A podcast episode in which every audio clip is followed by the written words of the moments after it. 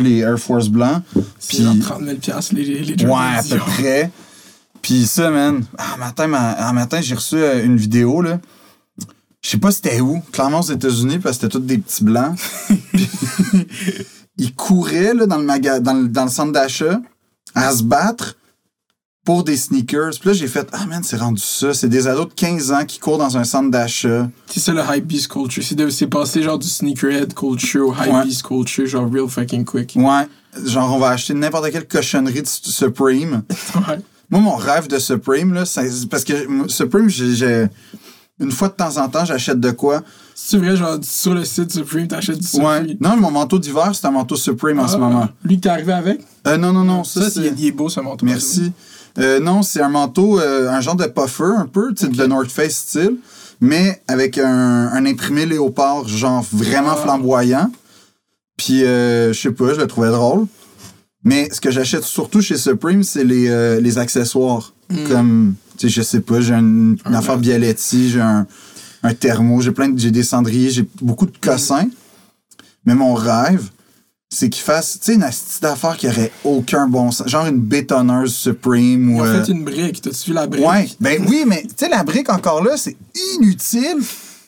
Mais un gars, un hype boy, il va la prendre, il va la mettre dans son. Mais tu sais, genre, une bétonneuse, man, qu'est-ce que tu fais avec C'est ça? quoi une bétonneuse? Ben, un. un, un- un shit qui fait du béton, genre? Ouais, tu sais, le camion, là, qui a comme l'affaire qui tourne en arrière Ouais. pour le, pouvoir couler le béton. Ouais.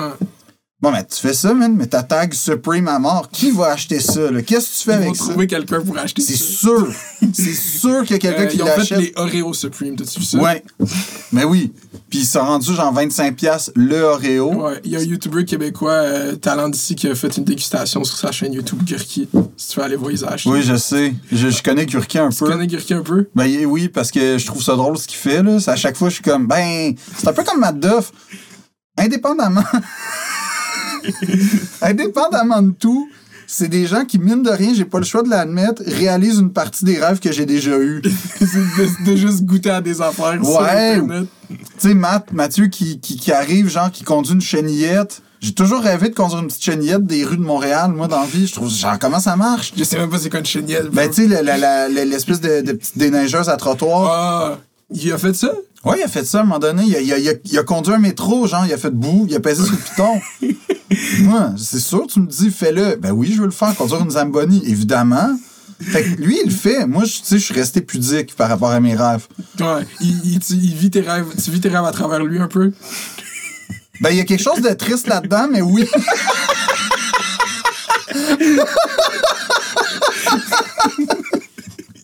Comme, c'est quand même triste d'avoir au-dessus de 30 ans pour faire. Chris, c'est le YouTuber de 22, man, qui réalise tous mes rêves. non, pas tous tes rêves. Les rêves les plus fous que tu te laisses pas accéder, comme conduire une Zamboni. Ouais, ouais. En fait, c'est ça. Les rêves les plus. fous- Les, les rêves, en fait. Les rêves les plus compliqués, finalement, parce que, tu sais, j'ai des rêves très, très simples. Mais les rêves compliqués, genre conduire une Zamboni au Centre Bell, ça, ça, il y a Matt Duff qui Moi, est là. faire du drift, Tokyo Drift vibes avec une Zamboni, genre juste combien? comme. Tokyo Drift style. tu drifts? Ouais. tu sais, euh... non, non, mais c'est très sérieux. Ça serait nice en même temps. Ben oui, juste des, euh, des drags là, de fucking euh, de Zamboni qu'on peut aller puis l'enlouer puis la conduire. Mais honnêtement, tu dis ça, puis je pense que si le Centre Bell faisait ça entre les périodes, genre une, une course de. Tu sais, un. Ben, yo, c'est ça, c'est ça qui m'a, ça m'a fait penser direct. Euh, les jeux de hockey le plus connu, c'est genre NHL, la Ouais. série de EA, mais il y a une série de jeux de hockey que 2K a essayé de faire. C'était pas Blitz, NHL. Ouais, euh, peut-être, mais ont fait genre vraiment NHL 2K 10. Oui, oui, oui, NHL je m'en 2K. souviens. Puis c'était comme eux sont connus pour le basket, pas pour le, Ouais. le hockey. Mais leur jeu de 2K, je pense que c'est 2K9, je l'ai eu. Puis c'était entre chaque période, tu pouvais conduire la Zamboni. No way. Puis il y avait un temps, puis il fallait que tu battes ton temps, genre, puis justement, là, tu Ah! driftais avec la Zamboni. Fait que j'ai pas inventé ça. Moi, je veux que le Centre Bell fasse. Hey, t'imagines comment c'est fou? Mais ça rajoute un autre niveau d'exci- Ben oui. C'est comme on va mettre quelqu'un qui sait pas conduire une Zamboni. Avec, moi, je te dis, dans la vie, mets quelqu'un d'incompétent à un poste de performance, là, ça devient hautement divertissant. Pour vrai. Ça, c'est la Mais- prémisse de OD. On Non. va mettre du monde qui pas faire la télé. Non, mais mets un gars qui est juste de base en hockey, là. Tu sais, qui joue dans une ligue de garage, dans l'alignement des Canadiens, man. Honnêtement. On va tous vouloir suivre son parcours. Ben oui. Ben comme le David Ayers, là, le, le goaler là, qui était chauffeur de Zamboni, qui a comme battu Toronto l'an, passé. OK. Ben, tu connais l'histoire ou pas? Non, je connais pas l'histoire, mais ça arrive au foot des fois que comme il y a deux blessés une semaine, puis signe un gars qui était prof la semaine d'avant, puis que, que là, il est rendu deuxième QB, puis s'il y en a un qui se blesse, c'est lui qui embarque, genre. Ben, c'est à peu près ça qui est arrivé parce que, de mémoire, je me souviens pas exactement les circonstances, mais la, la, la Ligue nationale, il y a comme un protocole qui fait en sorte que t'as pas le choix d'avoir un, ce qu'on appelle un gardien de réserve. mais généralement, c'est juste comme pour euh, l'échauffement, puis tu le mets sur le banc, puis c'est comme remplir un nom sur une ligne pour que le match ait lieu officiellement, Ouais. qu'il y ait le nombre de joueurs minimal. Sauf que ce qui est arrivé, c'est que Caroline avait déjà perdu genre leurs deux premiers gardiens, fait qu'ils étaient avec leur goaler de la Ligue, de, la Ligue américaine. Wow. Puis les deux goalers se blessent pendant la partie. Fait que là, ils font venir le gardien de réserve, qui est un membre de l'organisation des Maple Leafs, mais genre, euh, il travaille pour la Zamboni, là. tu sais, c'est- Wow, ok, ok, ok. Puis euh, il, a, il a été gardien euh, pour. Puis son nom est genre sur la liste de. Genre, c'est comme, on, on va jamais se rendre à ce gars Jamais. T'es pas censé se rendre à ce gars-là. Tu sais, Ouais. c'est vraiment genre, euh, le gars, il est pas encore arrivé de la Ligue américaine, il est à deux heures de route. Bon. Puis il est arrivé. Ils ont fait fuck, on n'a pas le choix. Il l'habille vraiment là comme puis il était tellement il était tellement sûr que il- son casque pis ses, ses jambières c'était des jambières des, aux couleurs des Maple Leafs fait comme il est vraiment genre dans la filière Maple Leaf il monte sur la glace puis je pense que le premier jeu c'est Tavares puis Matthews qui arrivent genre en deux contre un man. T'as 43 ans, une bédaine de gars de Zamboni, pis t'as John Tavares pis Austin Matthews qui arrive contre toi. de. Man! Mais c'était la meilleure histoire, là. Ce gars-là, il est devenu une genre de vedette dans le monde. Ben, il est devenu. euh, je pense, je pense que pour vrai, je veux pas dire n'importe quoi, mais il y a comme une. Il y a quelque chose de son chandail ou quelque chose qui est allé direct au temps de la renommée. Ah, wow, ça, Ouais. c'est fort, Chris. Fait qu'on va faire l'intro parce qu'on a la jasette facile. Ben oui. On est parti directement. Parfait. Bienvenue à Fait d'hiver, la meilleure podcast au Québec. Aujourd'hui, j'ai l'honneur d'être avec nul autre que Philippe Audrey, la rue Saint-Jacques. Euh, je suis un nouveau fan de Philippe Audrey, la rue Saint-Jacques parce que euh, j'ai vu ton numéro aux Oliviers. Mhm. Puis comme là, j'étais comme, OK, j'ai déjà vu, je t'ai déjà vu à la télé visiblement, mais genre, je savais pas t'étais qui. Puis là, après, le- moi, je suis abonné au Patreon à Tom. Le lendemain, comme euh, deux, trois jours plus tard, ton podcast est sorti avec. Puis j'étais comme, c'est qui ce gars qui vient de parler de une heure de la monarchie, puis que j'étais captivé tout le long? puis là, je suis devenu fan instantanément. Ben, merci. C'est très réciproque aussi. Là, toi, t'es celui qui m'aide à comprendre Hmm. ce qui se passe sur le web. Let's go, j'aime ce rôle. C'est un très bon rôle. Mais parce que je comprends rien. La vérité, là, ça fait depuis 2007, je pense, 2006 que je suis sur Facebook. J'ai rien compris euh, après 14 ans. Facebook, c'est pas très un bon, euh, un Non, non, bon mais Tu sais que je suis dans, dans les réseaux sociaux, que je navigue, je peux pas te dire que je comprends ce qui se passe là-dessus, sincèrement. Je, je suis spectateur, je peux pas être acteur encore. Qu'est-ce que tu consommes, toi, mettons, sur Internet? Qu'est-ce que tu pourrais... Tu, tu regardes Yurki, fait que tu regardes des YouTubers, genre? Je regarde des YouTubers, beaucoup quand même. Euh, sur Inter... Ben, en fait... euh, Tu fais des memes, genre? T'as-tu un... Ouais, non, je suis très très fan de memes. La culture memes, j'y participe pas, mais genre, j'adore. Dans le domaine, t'es ce qu'on appelle un lurker. Tu regardes, Ok. tu dis jamais rien. T'es, t'es sur Reddit un peu? Non. Non? Mais j'aimerais ça parce que souvent, je vais me référer à Reddit. Tu sais, comme quand j'écris des questions ultra pointues, là, du genre, est-ce que, mettons, des lacérons, on peut les aplatir? Tout le temps, Reddit, puis t'as comme un thread de gens qui s'obstinent là-dessus depuis 8 ans. Puis c'est fucking, euh, fucking euh, bien structuré Oui. avec des thesis, ils ont des arguments. Oui. Voici ce qu'il faut que tu fasses si dans Premiere, t'arrives pas à couper ce clip, ok? C'est ça. Fait que le gars, il a mis sa thèse, c'est ça que j'ai. Mais moi, j'aime ça parce qu'il y a, y a comme le côté, ce que j'aime en fait, ben, il y a- il y, a quelque chose que j'aime du web, qu'il y a du monde comme toi qui non seulement donne leur opinion, mais il y a comme une bienveillance dans le web, faut le dire, là, je trouve. Mhm. Il y a quelque chose où je veux communiquer, puis je veux vulgariser, je veux aider. Puis t'as toutes les petits penchants dégueulasses C'est de fuck you, t'es une, une marde, tu me connais pas, puis moi, ça, ça ce, médium-là, là, puis le fait que je ben, en tout cas, le fait que je fasse un métier qui est public, donc que je suis exposé, je suis un peu en proie à ces gens-là, puis ces gens-là me font vraiment peur parce que j'ai j'ai déjà eu un, un traumatisme à un moment donné à, à la radio où euh, ben il y, a- il y a des gens qui ont commencé à m'agresser euh, ver- ben, en tout cas verbalement là, je veux dire euh, Sur Internet, genre? ouais sur internet. Puis, ça m'a ça m'a vraiment traumatisé, figé. Puis on dirait que depuis ce temps-là, je me suis vraiment tranquillement retiré de tout ça parce que c'était ben étonnamment, je crée pas bien. Moi, j'ai quand, quand je suis dans l'anxiété, j'ai pas des bonnes idées, puis je Mhm. prends pas des bonnes décisions. Fait que comme c'est pour ça que je me tiens de plus en plus loin de l'internet, mais que je suis content d'avoir des gens comme toi qui me disent qu'est-ce qui se passe, où, comment, quoi, co- co- comment analyser, comment réfléchir.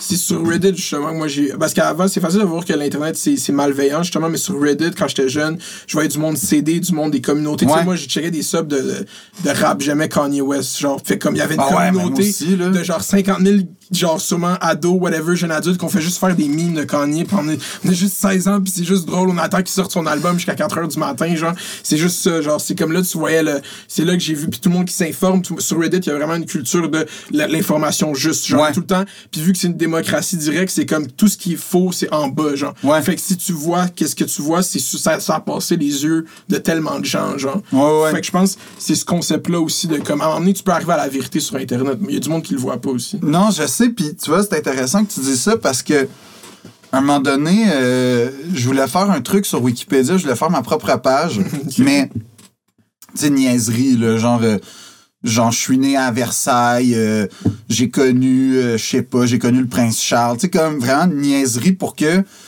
les journalistes, si un jour ils veulent, soient genre, what the fuck, man, c'est quoi cette. Tu sais, genre, euh, c'est moi qui ai inspiré, euh, c'est moi qui ai inspiré The Departed, c'est mon histoire de Departed, genre, c'était. C'était ça que j'ai. C'était comme un gros texte, puis tout écrit, Frank Costello, en fait, c'est c'est mon père, puis, tu sais, genre. J'avais tout écrit, puis c'était un vrai texte avec toutes les références, toute la patente. Puis genre, euh, j'ai juste publié. Puis je pense deux heures plus tard, t'as comme l'espèce de police de Wikipédia qui est arrivée en faisant non, ça marche pas. Puis à cause de ça, j'ai été banni, puis je peux pas écrire ma propre page. Ben moi, j'ai une, une expérience similaire. En secondaire 3, on lisait le conte de Monte Cristo. Ouais. Puis euh, j'ai changé la page Wikipédia du conte de Monte Cristo pour dire qu'il était né le 4-20. Avec les amis. Puis on dit que c'était pas vrai, mais juste dans le temps, là, comme on avait un screenshot comme vous, c'est écrit dans Wikipédia. mais tu peux plus faire ça maintenant. Tu peux plus Non. juste off-top changer une page Wikipédia. Non, fait que c'est ça, t'as raison de dire qu'il y a, y a quand même des gens bienveillants qui s'assurent qu'il y a une qualité d'idées puis de, de faits qui est partagée sur Internet. Tu sais, c'est pas, c'est pas juste le free for all. En fait, ouais, c'est ça. Mais j'ai l'impression que c'est drôle parce que plus j'évolue, tu vois, je réfléchis à voix haute, mais peut-être c'est pas vrai. Puis c'est un moment où Thomas Levac serait vraiment genre, qui aurait comme l'argument que je fais. Mais c'est ah, ça qu'il a dit. Il m'a dit, vous devez parler d'Internet, toi puis euh, Philippe Audrey. Ah ouais? J'ai dit, OK. OK, parce qu'il il sait que je suis incompétent complètement. Non, il arrête pas de dire. C'est sûr que ce que c'est sûr que si je regarde ton thread là, c'est plate à mort. Je fais Hum, ouais. ouais, c'est vraiment plate. Genre ton feed Internet, ça? Ouais. Ah, ben là. Ah non, il est plate là, c'est comme T'es-tu sur TikTok? non. Non non. Bro, bro, bro. Vas-y TikTok. Ok, Vas-y. C'est la meilleure application? OK. Ok, tu sais pas, Family, TikTok, t'arrives sur l'application, ok, puis il te donne une vidéo, ok? Il y a pas de browse, tu check rien, tu, tu peux follow personne sur TikTok puis regarder du contenu, ok? Ok. Puis l'algorithme de TikTok est tellement puissant que il sait qu'est-ce qui t'intéresse quand tu l'utilises longtemps, genre. Fait qu'après un certain moment, là, tu passes à travers les TikTokers populaires qui font des vidéos de danse, puis il y a des gens, justement, qui font de l'information, il y a des gens qui font des conspiracy theories, il y a des gens qui parlent de musique, il y a des gens qui parlent d'art. C'est juste, ton intérêt est vraiment central. L'algorithme est juste trop Ah, puissant, genre. Comme le monde, ils, se mettent en surface à TikTok, c'est une application d'enfants, mais c'est une immense application qui a rien à voir avec juste ces danses-là. OK. Fait que je pense que c'était ça. Ben oui, euh, oui, oui, oui. Ben moi, je suis ouvert, hein. Je suis curieux et ouvert. Fait que, comme, si tu me dis, je vais te croire, puis je vais, je vais essayer, mais tu sais, il y a comme de Il y a quoi- beaucoup de gens qui vont faire comme OK, Mounir a dit a, a réussi à convaincre Philippe Audrey d'aller sur TikTok. Mais je veux jamais contribuer à TikTok. En tout cas, je veux pas dire jamais, mais je pense, j'ai pas le projet de contribuer à TikTok. euh, C'est bien correct. Moi, je contribue presque pas à Ouais, TikTok. j'étais un- de rester un lurker, Ouais. mais je suis plus YouTube. Puis dans YouTube, je suis plus. euh, c'est fuck it. Mais t'as raison. C'est plate à mort. Parce que dans le fond. T'écoutes la télé des années 2000. Oh, bravo. Euh, premièrement, oui, j'écoute la télé des années 2000, particulièrement TQS. Les talk shows à TQS au début des années 2000, c'est une merveille de, de c'est une merveille, point. Comme peu importe comment tu regardes ça, c'est drôle, c'est pas bon, C'est tout ce que c'est. cheap, euh, c'est raciste, xénophobe, fait que t'es comme constamment genre tabarnak. Oh wow, ok, hi, ok. Ça me rappelle l'époque. ok. Ben tu te remets dans le jus puis tu fais comme ok, on n'a pas fait un travail pour rien quand même là depuis ce temps-là. Quand le monde ils disent qu'on vient de loin, c'est ça. Ça, oui, oui, loin. là, là, on est dans le loin. Mais tu sais, là, mais l'autre fois, j'ai vu une vidéo. euh, en fait, on s'envoyait, Thomas et moi, là, on s'envoyait des vidéos de. ah, je sais pas c'était quoi le nom, mais c'est genre Claude Blanchard, OK? Ok. Claude Blanchard avec Pierre Marcotte, euh, vieux, là. Ça date des années 80. Alors, je peux pas t'expliquer, mais c'est genre des jokes de cabaret des années 60-50 Je pense qu'il me l'a envoyé, man. avec des filles en bikini, genre. C'est ultra sexiste, misogyne, raciste. Oh, ouais, c'est fucking. C'est sexiste, c'est particulièrement. C'est sur les femmes, hein. u- Oui, oui, c'est ultra sexiste à mort. Les blagues, elles prennent genre 4 minutes pour un punch qui est généralement genre, ben j'étais pas là. Tu sais, comme, il va te raconter. L'autre fois, j'étais à la maison, puis là, j'entends toc toc toc, puis là, il joue, là. Tu sais, j'entends. Là, je fais, voyons, qu'est-ce que c'est ça, là? Parce que moi, d'habitude, j'entends. Là, j'entends. Là, c'est 8 minutes sur toc toc toc, toc tic toc toc. Puis là, pour tout ça pour arriver en faisant comme. Fait que le gars, il est rentré, puis j'étais là. Là, ça se dit que c'est pas drôle. Mais moi, ce qui me fait rire, c'est qu'après ça, à chaque fois qu'il y a des oliviers, à chaque fois qu'il y a comme un gala juste pour rire, à chaque fois qu'il y a quelque chose par rapport à l'humour, t'as tout le temps dans les commentaires.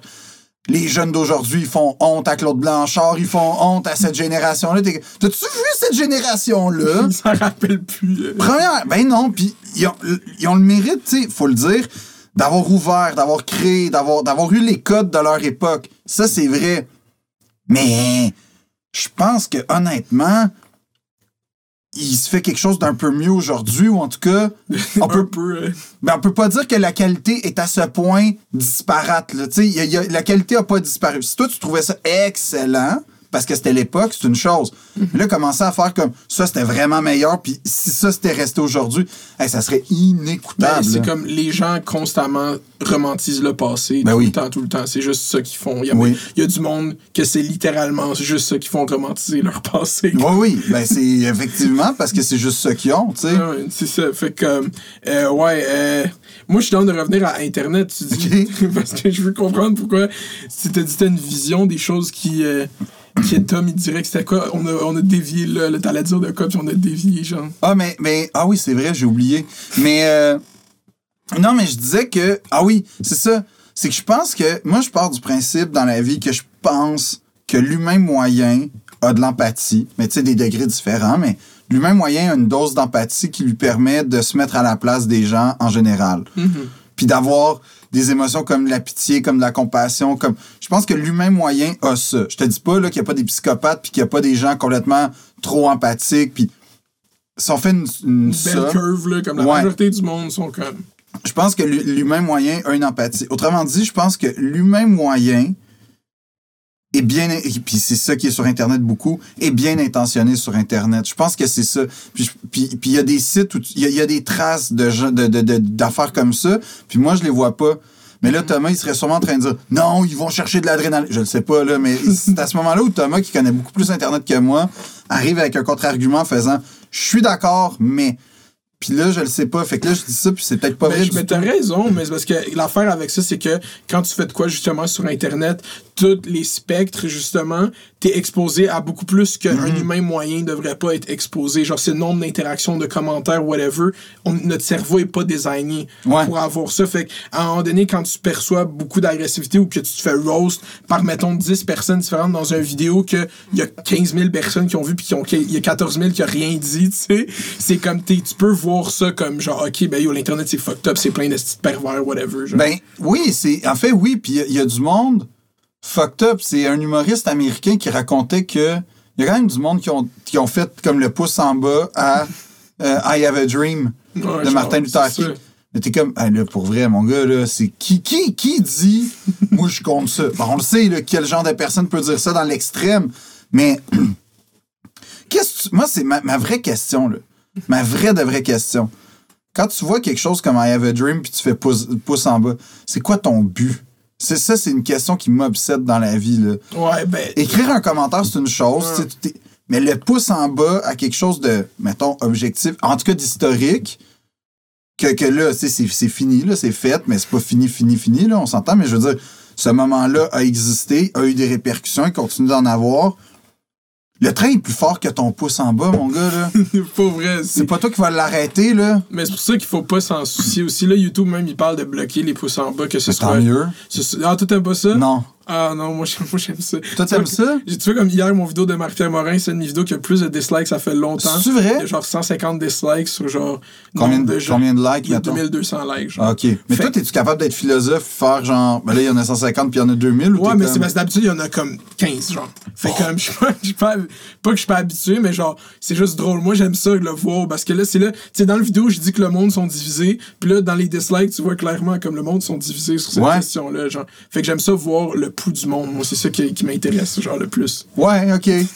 Je suis pas... euh, j'ai pas ton courage. J'ai pas ton courage. Moi, je suis comme. Moi, le, le moins. euh, Tu sais, Chappelle, il dit une affaire que j'aime beaucoup, là. Il dit. Il explique dans son entrevue avec euh, David Letterman, il dit, tu sais, j'aime être connu, mais j'aime pas ça être une vedette. Hmm. Comme je pense que tu peux être connu sans être une vedette, puis je pense que être, être connu, ça fait en sorte que tu t'évites toute l'espèce de cirque qui vient avec le vedettariat. Je comprends. Puis ça, pour moi, ça, ça, ça appartient un peu au.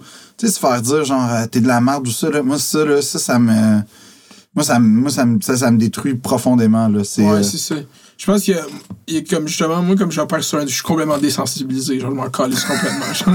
Mais comment t'as fait? J'ai grandi avec ça, genre, justement, sur Reddit, à m'ostiner avec des Américains que je m'en calisse puis à s'envoyer chier, genre. Ah, ouais? J'ai gaming, whatever, genre, comme je m'en fous de l'Internet. Pour vrai, genre, qu'est-ce que t'as à dire sur moi sur Internet. Puis surtout, avec ma chaîne YouTube, Ouais. genre, j'ai vraiment la confiance que là, à 168 vidéos in, il y a tellement de gens que, genre, ça a informé, qui ont eu de quoi. Il y a tellement de gens qui auraient de quoi de positif Ouais. à dire là-dessus que je suis fucking confiant que toi, t'aimes pas ça, je m'en calisse, genre. C'est pas toi qui va, la- qui va, C'est ça, genre. qui va changer ma vie, en fait. Ouais, puis même avant, quand je- c'était pas beaucoup vu, ça c'était chiant, mais genre, c'était tout le temps pour des affaires stupides que je recevais des messages. C'est comme, ah, il y a- il y a- il y a- c'est un de mes premiers vidéos, il est plus sur YouTube, c'était, euh, il s'était passé de quoi à Maniwaki, puis il y avait un, un, un esti d'incident, genre, où ce que le gars, il s'était fait tabasser par le policier ou whatever, genre. Puis j'ai fait un vidéo comme, yo, c'est fucking cave, pourquoi il a sorti son gun ou whatever.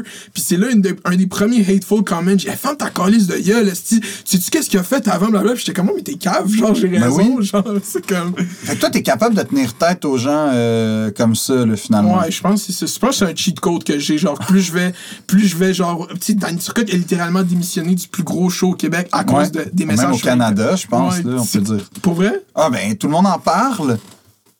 En tout cas, dans le monde francophone canadien, Ouais, ok, ouais, ça, c'est sûr. Mais je pense même. De production Tu sais, c'est dans le top 3 des plus gros shows au Canada, tout le monde en parle. Je suis presque sûr, là. J'ai pas, j'ai pas les chiffres, mais c'est sûrement le plus gros talk show au Québec. Puis au Canada anglais, ben, tu sais, il y en a, il y en a, mais, mais c'est pas, c'est pas le format tout le monde en parle. Fait que c'est pour ça que je le place. Il doit être très, très haut, même au Canada. Tu sais, je veux Ouais, dire. Les gens en Alberta écoutent, tout le monde en parle. Je veux dire, les francophones, là, j'ai, j'ai fait des tournées là-bas. Puis Radio-Can diffuse à l'ensemble du pays. Fait que, non, ils écoutent, tout le monde en parle. Fait que c'est un gros, gros show. Puis t'as raison, tu sais, il y a des missions. Mais tu vois, moi, je le comprends. Je com- mais je comprends pas pourquoi il était sur Twitter à base. Mais je comprends, je comprends qu'à un moment donné, t'es comme, hey, pour vrai, je suis plus capable. C'est. Surtout quand t'es, t'es, t'es pas né là-dedans. Fait que t'es, pas capable de faire la différence entre la notion de c'est un troll, donc c'est juste quelqu'un qui est comme dans une espèce de démarche de juste tout ce qu'il dit, c'est Puis qui va passer à autre chose dans 5 secondes. exactement. Fait qu'il n'y a aucun attachement à son idée, à quelqu'un qui a été déçu pour vrai, à quelqu'un qui te reproche pour vrai parce qu'il est vraiment fâché pour ça, vrai. ouais. Quand t'es pas capable de distinguer ça, puis d'après ça, de faire Ah, finalement, sur les, mettons, 100 commentaires que j'ai reçus, il y en a 88 que c'est du monde, genre, trois minutes plus tard, il blastait euh, une autre personne. Là, tu fais Ah, ah, je suis capable de voir que c'est 12 personnes sur un, un point quelques millions qui m'a fait peur. Tu sais, ça, ça je pense que c'est vraiment une question de génération, beaucoup, beaucoup. Là. Mm, C'est ça. Ça, je me dis, moi, avec. C'est c'est juste le. Le, le jeu, tout le temps été avec ça. Tu sais, comme Ouais. j'ai créé mon compte Facebook en secondaire 1. Oh, en secondaire fuck, 2. pour En secondaire vrai? 2, Ouais, c'est là que j'ai créé mon compte Facebook. Fait comme, j'ai tout le temps eu ça, genre. Fait comme, sais Ah, pas, ouais. yeah. Mais on a un, on a un passé similaire. J'ai joué au football longtemps, man. Ah ouais? Puis t'as joué, moi, j'ai joué au football à- au Collège de Temps à Laval, puis j'ai joué au cégep à Lionel. Quelle position? J'étais au line, ben j'ai joué D-line. Non, pour vrai? Ouais, c'est genre. Tackle ou de. Ouais, j'étais garde. Au cégep, garde? j'étais garde, ouais. Ok. Fait que, euh, j'étais garde à gauche, même. Moi, j'étais tackle parce qu'il fallait pas trop m'en demander. Ben, c'est comme, c'est des, des qualités toutes différentes. mais tackle en général, c'est down block ou tu sais, tu fais un genre de. Je me souviens même pas, là, mais sais. c'est lui le plus à l'extrême, genre. C'est ça. Puis généralement, tu t'occupes juste de gérer le trafic, que ça rentre pas dans la, la- la petite poche. Ouais. C'est assez simple comme position parce que moi, si tu me disais un tracé, c'était terminé. Là. Ouais. Non, Euh, je pouvais pas. Ouais, mais euh, t'as joué aussi. C'est drôle parce que c'est relié de deux façons différentes. OK? OK. T'es allé au Collège Notre-Dame. Ouais. Moi, en 2018, il y a une surveillante qui est tombée enceinte au Collège Notre-Dame et j'ai eu une plug là-bas. J'ai été surveillant pendant six mois, genre comme legit surveillant. un- J'étais surveillant secondaire 2, je surveillais les études. J'avais Non! 20 J'avais 20 ans, je faisais tout. J'étais un surveillant. Genre, j'allais chercher les kids dans les classes, je les engueulais. Genre, pour- pas je les engueulais, mais il fallait que je les amène à la directrice pour qu'ils se fassent engueuler. L'étude Frère André ou l'étude Sainte-Croix? L'étude Sainte-Croix là, avec les sièges bleus. Là, Ouais, on l'appelait l'étude McDo. Moi, ça a été construit pendant que j'étais là. J'ai inauguré l'étude Sainte-Croix. Wow. Ouais, non, c'était c'était spectaculaire, hein. Mais, C'est un gros projet, la l'étude Sainte-Croix. mais ah ouais, fait que t'as- fréquenté Notre-Dame. Ouais, je vois le, je vois c'est quoi cette école. Genre, mais là, c'était en 2018, fait que c'était sûrement vraiment différent de, de comment t'étais, mais c'était un peu similaire aussi. C'est sûr que oui, c'est sûr. Mais il y a, il y a- fait que t'as vu quand même, l'esprit est resté, c'est sûr et certain. Ouais. Comme, je vais te donner un exemple, là, comme, que j'ai fait, ah, ça n'a pas tant changé. Euh, ils font, ils veulent construire, par hasard, j'ai vu, genre, ils veulent construire un, un centre sportif. Ils ont besoin de, de 20 millions. Globalement, ils font une campagne de 2 millions pour le centre. Fait qu'ils ont envoyé ça à des anciens élèves. Comme- je pense que c'est comme ça que je l'ai eu. Mais en fait, c'est une page- je suis abonné à la page des anciens élèves. Puis, euh, tu sais, les dons, t'as donné votre don personnel. Mais les dons, je pense que pour vrai, ça commence comme à 500 pièces puis ça va jusqu'à comme 500 000. Puis là, je suis comme, mais dans quel monde... dans quel Le monde... monde du collège. Oui, mais qui, pour vrai, va faire comme, Ouais, moi j'ai un petit 10 000, man, je vais le mettre dans le centre sportif. Qui? Je comprends que t'as des entreprises pis Ouais. tout, mais là, ah, oui, puis là t'avais l'option un peu comme la, la tour des Canadiens, la place des Canadiens, tu peux avoir une brique. puis moi, je voulais écrire une brique, mais une joke, tu sais, genre, euh, j'ai jamais passé mon cours, une affaire de même. Puis la brique, c'était genre 5000 pièces. J'étais comme, oh, sais-tu quoi? Je pense que je vais mettre un 5000 ailleurs, là, comme... En fait, n'importe où, sauf sur une brique. tu sais, genre, quand t'as mis 5000 sur On, une de la brique. bri- on fait full circle. La brique suprême, 5000 Non, mais ouais, mais tu sais, comme, en fait, pour que. Ça, c'est une affaire que, genre, Travis Scott va faire, pas moi. Comme, tu sais, genre, j'ai une Ben, brique. certains diront que t'es le Travis Scott du Québec. là. Moi? Comment tu peux faire un rapprochement entre moi et Travis Scott? Genre, on a des souliers puis on est né. C'est Les deux, vous utilisez pas beaucoup Instagram. c'est vrai. Puis, euh, mais tu vois, lui aussi, c'est un genre de. Ma... En fait, Travis Scott est plus proche de Matt Duff à mes yeux. Fais du sens. Fais-tu élaborer ta pensée? Il réalise mes rêves. Il est proche de Kanye, c'est un rêve. Il a été dans Fortnite. ça, c'est Il était peu- dans Fortnite. Il y a ses shoes avec Nike, un rêve. Il y a ses Reese Puff, un rêve.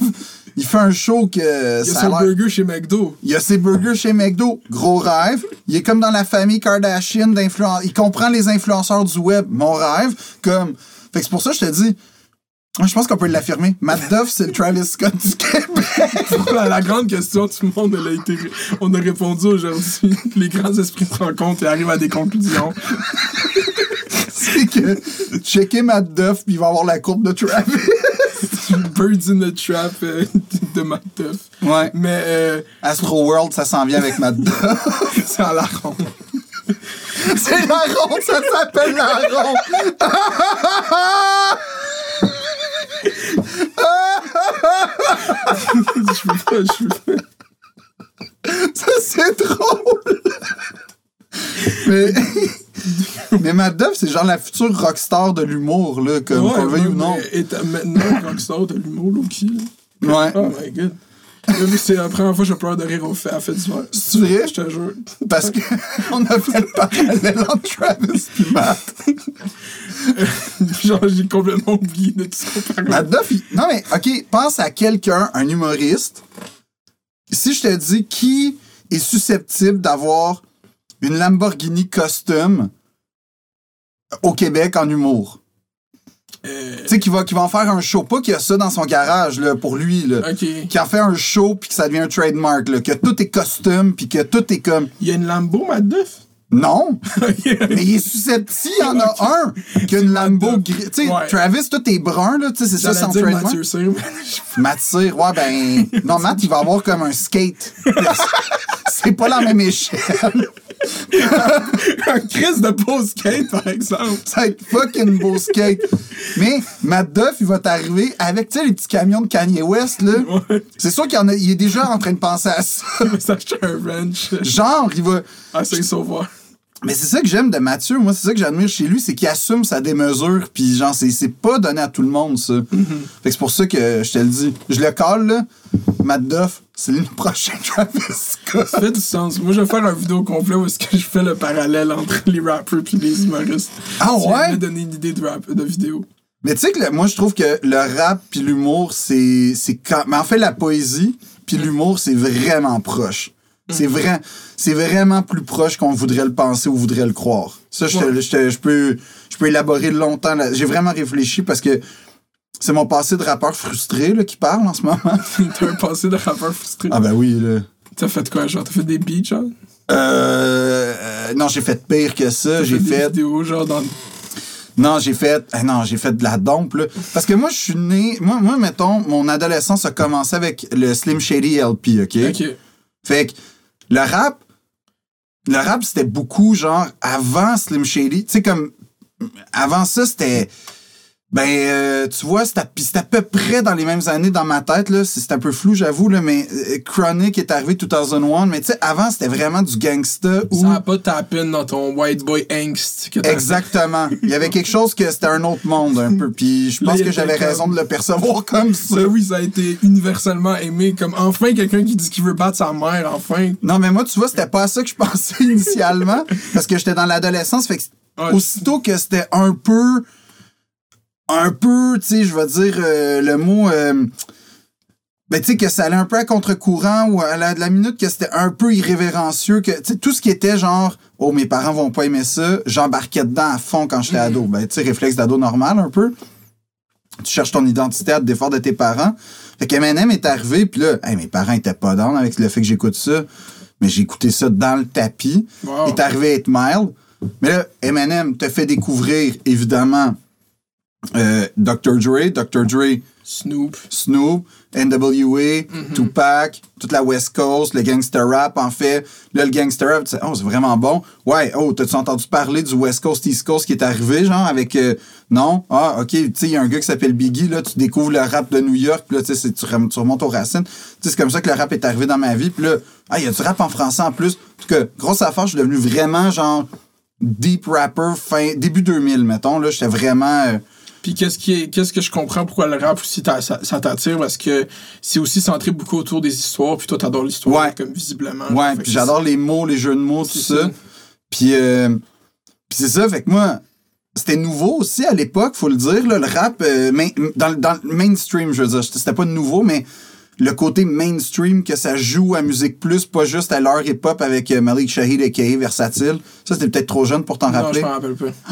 Ah, c'était bon, ça. Mais comme j'ai déjà entendu parler de ça dans une autre podcast dans Ben- politique. Charlotte politique. Il, était euh, Malik Shahid, entrepreneur.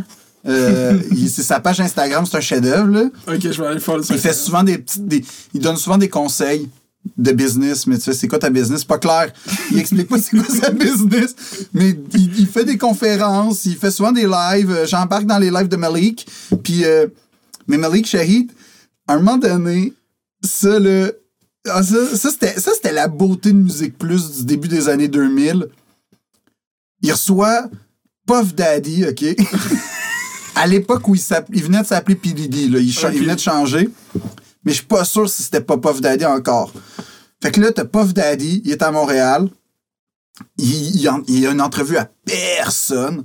t'as juste Malik parce que c'est leur hip-hop à Musique Plus.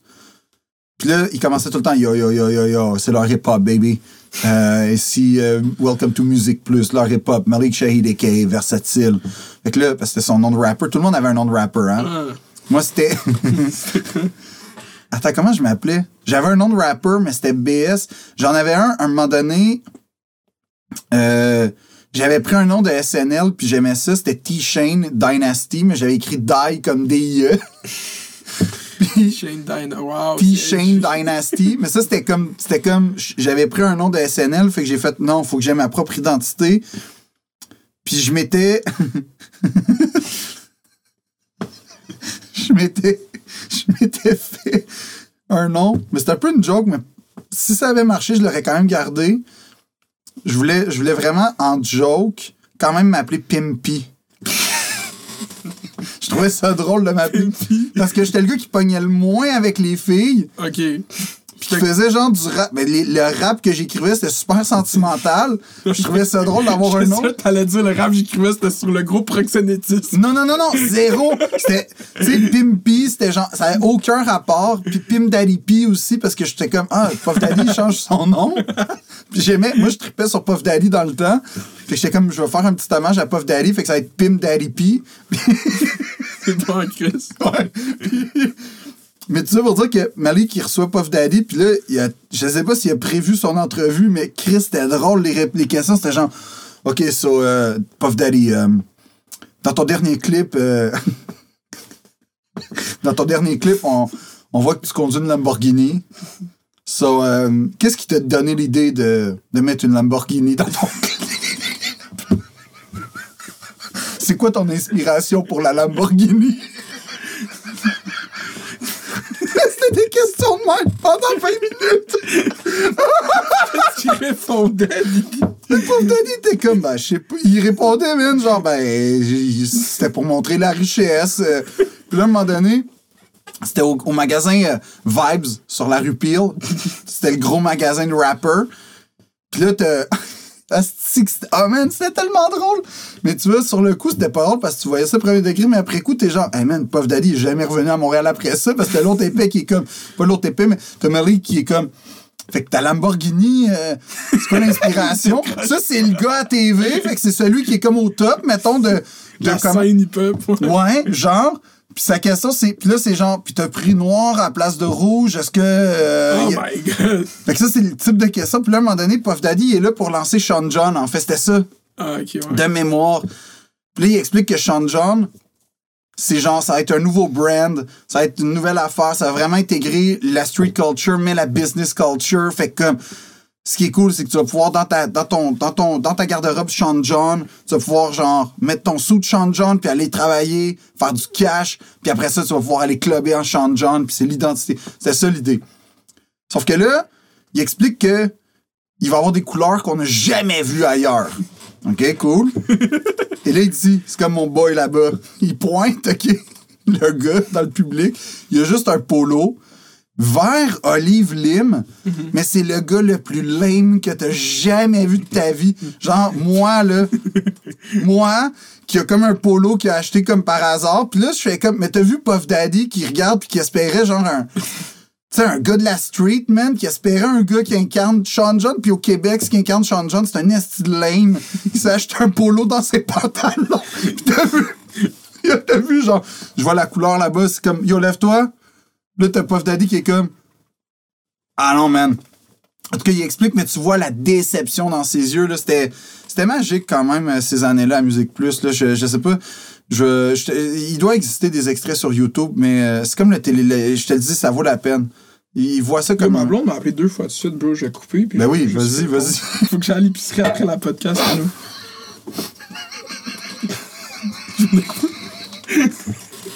Puis moi, j'étais stressé. J'étais comme, pourquoi qu'est-ce que je suis ici? Il y a comme une affaire dans la vie, là. Un appel, c'est un hasard. Deux appels, t'es genre, oh fuck. C'est ça, j'étais comme, bro, qu'est-ce qui se passe? Ouais. Mais t'es arrivé ça récemment. J'avais un polo fait Sean John. Pour vrai? intéressant, ouais. Il était, euh, il était bleu pâle, c'était comme stripé. Nice. Il était bleu pâle, noir, blanc. Ok. Bleu pâle, noir, blanc. Ça, c'est beau, ça. Puis euh, je l'ai jamais mis. C'est mon père qui a fini par le porter. Il était trop grand pendant un bout, puis je l'ai Mais c'était ça le problème avec Sean John, c'est que c'était comme je comprenais l'esprit de Puff. OK, il y avait une affaire avec Puff qui l'avait. Mais l'affaire, c'est que ça a fini que c'était des papas qui portaient du Sean John. Genre, ou du monde pas cool comme moi. Comme, la fois où je me suis senti le plus gangster de ma vie, genre street cred à mort, c'est, euh, je vais à New York, il y a le magasin Sean John sur la 5e avenue, pis t'as comme un gars, là, à l'entrée, là, mais genre, beef, le massif, là. Il m'ouvre avec le petit cordon, puis il fait comme Welcome to Sean John, New York. Puis j'ai fait, man, moi, je veux vivre ma vie de même.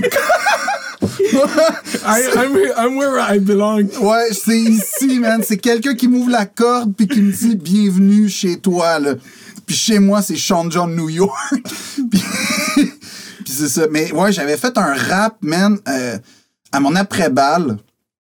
Pour te dire comme puis, puis- ah oui l'autre affaire c'est que 8 Mile le film sort Ok. fait que là il y a comme un shit man que tu Ouais, ça, c'est un crise de bon film. Oui, Ça oui. hypé. Ah, si j'avais écouté ça. euh, Ah non, t'es dedans, man. Là, t'es comme, ouais, man, t'as pas besoin d'être bon pour devenir bon. Tu sais, c'était ça, là.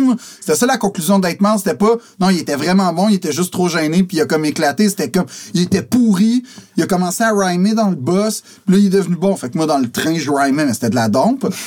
Je m'en rendais Puis pas la compte. conclusion, c'est même pire que ça. C'est il était pas tant bon, mais là, il est allé sur un stage puis il a dit à tout le monde qu'il était pas tant bon. Oui. puis il a gagné. Puis oui, c'est ça. En fait, c'est exactement. T'as tellement raison, finalement. c'est tellement vrai que c'est ça qu'il a fait. Ouais, je suis pas bon. Ouais, je suis pas beau. Ouais, je suis blanc. Puis vas-y. Puis, mais le pire, c'est que c'est encore ma stratégie aujourd'hui. Tu sais, Eminem a été fondamental dans ma vie. puis là, on est à l'après-balle. Il y a une fille qui, sur qui je tripe depuis 5 ans, là, que genre. euh, ben, j'ai pas vraiment osé y dire. J'ai dit la- au- le soir du bal, très mauvaise fucking idée, là, de- d'arriver à une fille et faire ça fait 5 ans que je tripe sur toi. 5 ans, c'est un long shot. Ça fait comme ça fait 3 mois. Genre. Non, non, non, ça faisait 5 ans, là. Ouais. Genre, depuis le mois de novembre en secondaire 1 jusqu'au bal. c'est un long J'ai shot. comme ouais. cultivé, là, genre. Mais moi, j'y allais romantique, man. J'y allais, genre, Ouais. le film hollywoodien, là, comme. Et toi aussi, hein, depuis 5 ans, on s'aimait. Pas, pas si vrai que ça, qu'est-ce qui est arrivé. Fait que là, cœur brisé à l'après-balle, un peu sous, faut le dire. Il y avait un gars qui avait loué euh, une machine à DJ, genre une patente pour, euh, une sono. Puis là, moi, je prends le, le micro, je pars le beat de Lose Yourself sur repeat. Parce que je savais pas pour combien de temps je partais. Puis, je commence à rapper toute notre secondaire au grand complet. Dans ma tête, ça a duré 20 minutes. Dans les, dans les faits, ça a peut-être duré genre, je sais pas, 6-7, là. Trop- La chanson deux, trois fois. Genre, Deux, ça- trois, oui, ça repartit deux, trois fois. Là, j'ai entendu le. Puis là, ça me faisait chier parce que j'étais dans le flow. Puis, mais tu sais, là, la- c'est la dernière fois que j'ai rappé en public, d'ailleurs. Parce que j'ai fait, non, non, là, c'est. C'est pas pour moi, ça. C'est pas. Je peux pas T'as embrasser. pas cette- aimé la, cette adrénaline-là du rap? Non, vraiment pas.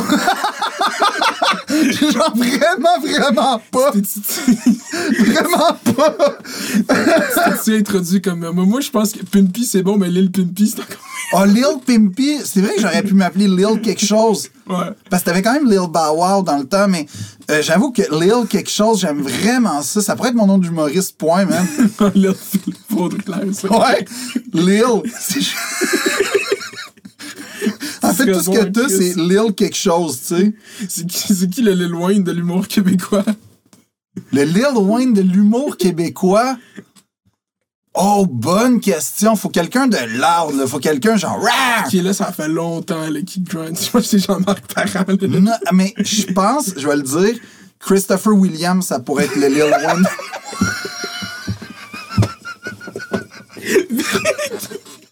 Lil Wayne est highly successful. Il a marqué des époques. Ah, euh, Christopher Williams, il a fait anormal à Vrac TV. Ben oui, mais il était quelque chose, là. euh.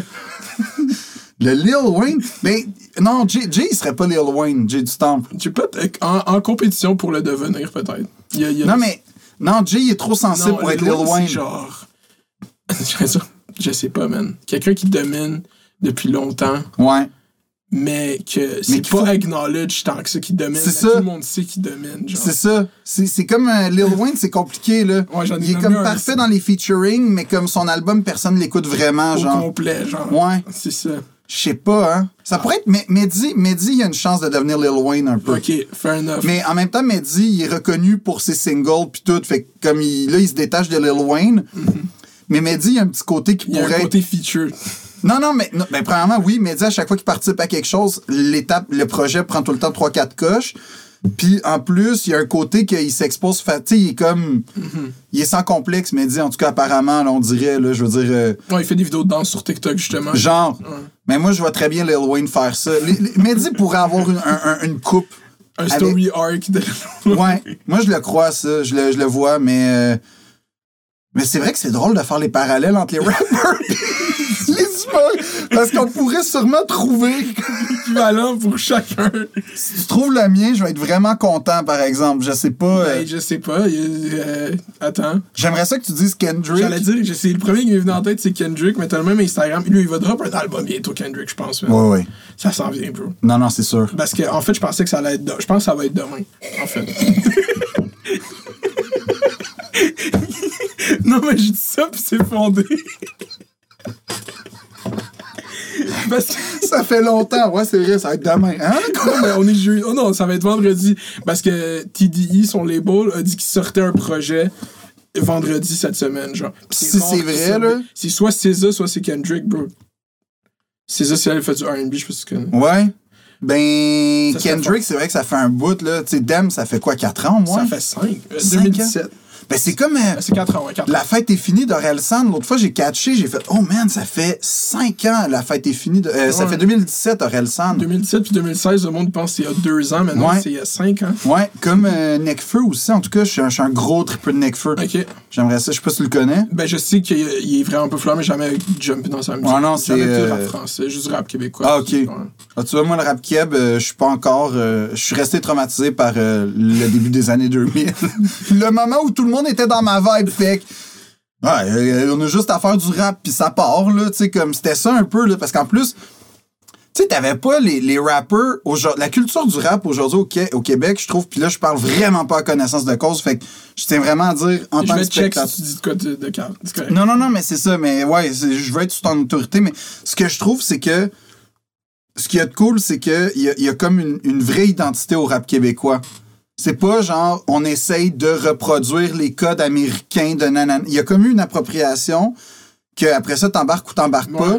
Mais il y a une vraie identité au rap Ça, c'est québécois. c'est les résultats de. Comme il y a une forte communauté haïtienne ici à Montréal, Mhm. puis eux, il y, avait des cousins à Brooklyn, il y avait des cousins à New York. Quand le rap, ça s'est créé, eux, tu sais, comme un des plus gros rappeurs au Québec, connaisseur Ticazo, c'est là qu'il a écouté du rap à, à Brooklyn avec ses cousins. Quand ça. C'est comme on est, on est pro- on est à 6 heures de New York, on est à 6 heures de toutes Ouais. ces villes on n'est pas en Europe à 8 heures de vol. Comme la création du hip-hop est arrivée juste à côté d'ici. Fait que nous, on est. T'as raison, c'est une belle observation que tu fais, c'est vrai. là, tout le monde dirait ça. C'est ça la sauce québécoise. C'est pour ça qu'à m'emmener le rap québécois, selon moi, ça va être plus populaire que le rap français, genre. Ah, sûrement. Ben, Ah. Puis aussi parce que, tu sais, veux, pas, comme n'importe quelle discipline artistique, quand ça naît, c'est bon pour ce que c'est. Mais à un moment donné, t'as du monde qui pousse la machine plus loin parce que, comme, comme en humour, hein, tu sais, je veux dire, en humour, tu regardes l'humour des années 80, puis tu regardes l'humour d'aujourd'hui, t'as des styles, t'as des identités, t'as plein d'affaires différentes. Tu je connais plus l'humour. Mais j'ai l'impression qu'il arrive avec le rap québécois ce qui est arrivé avec l'humour. C'est vraiment la fin des années 2010. Il y a comme eu un- les plateformes de streaming Ouais. ont juste fait comme ça, a juste boom. Puis là, comme même, pas juste au Québec, comme le rap local, c'est le genre de musique le plus populaire sur Spotify. Toute le, J'en j'en doute l'application. aucunement parce que, mettons, euh, moi, je suis très musique française, en fait, point, là, peu importe. Puis, euh, tu sais, puis des années 60 à aujourd'hui, j'écoute toute la musique française. Puis, euh, puis c'est pas du snobisme en passant, là, c'est parce que mon père est français, fait que ça fait vraiment partie de mon identité, veux, veux pas, là, tu sais, je veux dire. euh, puis, euh, puis c'est vrai que le rap est constamment dans les tops, euh, tu sais, genre les, les plus populaires du moment, là, on va dire dans le top 10, t'as tout le temps au moins trois tonnes de rap. Tu les aimes pas toutes, tu sais, je les aime pas tout le temps systématiquement, mais, euh, mais j'ai- j'aime vraiment, en tout cas, tout ça pour dire que j'aime vraiment ça. Puis attends, moi, je j'aimerais ça être Kendrick. Si, si, si tu me dis, au Québec, je suis le Kendrick Lamar de l'humour, Mais c'est un gros statement. mais C'est un méga statement. J'ai pas vu ton heure. J'ai jamais vu ton stand-up genre complet, genre. Fait que j'ai juste vu ton numéro aux Olivier. Ça, Ouais. c'était goated. C'était goat shit. ça veut dire quoi, ça? Goat, c'est greatest of all time. Ouais, c'est, ok, Fait mais, que goated, c'est genre. Ce numéro-là, il est goated. C'est un terme d'Internet. tu ok, comprends? mais je le comprends pas. Ça veut dire qu'il est. Hey man, expliquer ça en voix haute, c'est un. Il est anthologique, ça veut-tu C'est dire ça, ça? genre peut-être il est iconique, il est. il est Ah ouais, hein? C'est ça, ben oui, visiblement. Fuck, selon ok. moi. Mais merci, parce que hey, ça, ça, vient de me, ça, ça vient de me chavirer ce que tu viens de dire pour vrai. Pour vrai? Ouais. Ben, parce que, Big, t'es devant ces gens-là, puis genre, moi, tu sais, comme de l'extérieur qui regarde ça, je les vois tous assis là, puis surtout qu'il n'y a pas de foule, là, Mhm. ça a créé une atmosphère où est-ce que c'était comme, OK, c'est juste tout le milieu de l'humour dans un endroit. C'est rare que, comme, c'est broadcasté, ça, genre sans foule, tu comprends? Ouais. Puis t'es juste arrivé là, puis t'as dit, yo, ça se peut, c'est quoi? Peut-être qu'on est juste une crise de joke, dans le fond, tu comprends? Ouais. Puis je respecte fucking ça. OK, ben merci. Mais tu vois, Kendrick, pour moi, c'est. Je sais pas, Kendrick, je le place haut dans mon palmarès. Ouais, moi aussi. Kendrick, mais Kanye aussi, j'aimerais ça être Kanye. En vrai de vrai, là, dans, la- dans ma vie, je pense qu'il y a une part de moi qui aimerait ça être Kanye, comme mégalo, man, que t'as pas, t'as pas de limite, là, tu sais, c'est genre. c'est comme la limite, c'est elle que tu te donnes. C'est ça Kanye Ouais. qui dit tout le temps un peu. C'est comme moi, je, je vis que pour des entrevues de Kanye West. Toutes ces entrevues, je les ai vues et revues. Genre, Mais celle de David Letterman, tu l'as-tu vu? Oui, je l'ai vue. Moi, je l'aime, là. Mais le. le- attends, j'ai- oh. Ok, c'est moi l'aiguilleur. hein, le Ben oui, je vois ça, je suis comme, t'es vraiment, euh, t'es bon de gérer la conversation et l'aiguillage. Mais euh, ouais, euh, son entrevue à David Letterman, c'est quoi qu'il dit dans cette entrevue-là déjà? Ben, je me souviens qu'il fait juste visiter sa maison, puis je suis comme, what the Ah ouais. fuck, Mais t'as-tu man? vu elle avec Charlemagne, elle de comme deux heures, genre? Non. Ah, bro, il y a tellement des bonnes entrevues de Kanye sur Internet. Je vais t'en envoyer. Mais c'est sûr parce que, mais tu sais, mettons, j'ai écouté celle avec Joe Rogan, Mm-hmm. puis il y a toute une part où t'es comme, ok, Kanye, genre, il est déconnecté. Ouais, là, tu l'as pris quand il est déconnecté. Faut que tu le oui, mais en même temps, il dit shit, quoi, genre. mais Ouais. Quoi que dans sa logique, quand t'embarques dans son monde de déconnecté, en fait, c'est ça le concept. Kanye, t'embarques ou t'embarques pas. Exactement. Si t'embarques pas, tu vas être comme, c'est un malade mental qui parle. Puis c'est un, peu vrai, là, je veux pas. Ben, il, est méga- il, est méga- il est mégalo, là, ça c'est évident. Il est bipolaire aussi En diagnostiqué. plus. Ouais. Fait que, mais quand t'embarques dans son affaire, puis tu sais, tu te dis, t'as le choix conscient, là. Pendant deux heures, je vais vivre dans la réalité de Kanye. Il y a comme une logique vraiment étrange que, OK, ce gars-là, il veut juste révolutionner le monde, il veut juste faire du bien, puis il est convaincu qu'il y a un pouvoir quelconque X, Y, Z, je sais Que, pas il- trop. il que Dieu parle à travers lui. C'est ça. Il est comme là pour dire ça. Genre, C'est un mais c'est constant. C'est ça qui est fucked up avec Kanye, c'est que son discours a tout le temps été fucking constant. Ouais. Puis genre, c'est ça que moi j'aime, genre, comme Ouais. de, Kanye. C'est, euh, j'ai l'impression qu'il sait en même temps à quel point c'est complètement absurde toutes les affaires qu'il dit, mais il dit pareil, genre, parce qu'il s'en calisse, il réalise à quel point euh, tout ce, la seule limite qu'il y a, c'est qu'est-ce que tu vas dire, genre, il peut Ouais. le dire, genre. Puis ça, c'est souvent interprété comme, euh, justement, le jump in dans le deux heures où est-ce qu'il va sûrement dire des affaires que tu vas pas être d'accord. C'est la même façon que j'écoute Alex Jones, OK? Ouais. J'aime écouter Alex Jones, mais je le trouve incroyablement divertissant. Mais tout ce qu'il dit, je le prends, je, m'en calisse de Ouais. qu'est-ce qu'il dit. J'aime juste l'écouter parler, genre, je trouve ça, ça me fait Mais réfléchir, je trouve ça drôle. T'as-tu des remords des fois en faisant je viens de donner une view à ce gars-là, donc je viens de lui donner un pouvoir, donc je lui donne une chance de continuer à exister même si je suis contre? Mais je- Moi, c'est un débat moral que j'ai avec moi-même Ouais. des fois, puis je sais pas comment réagir.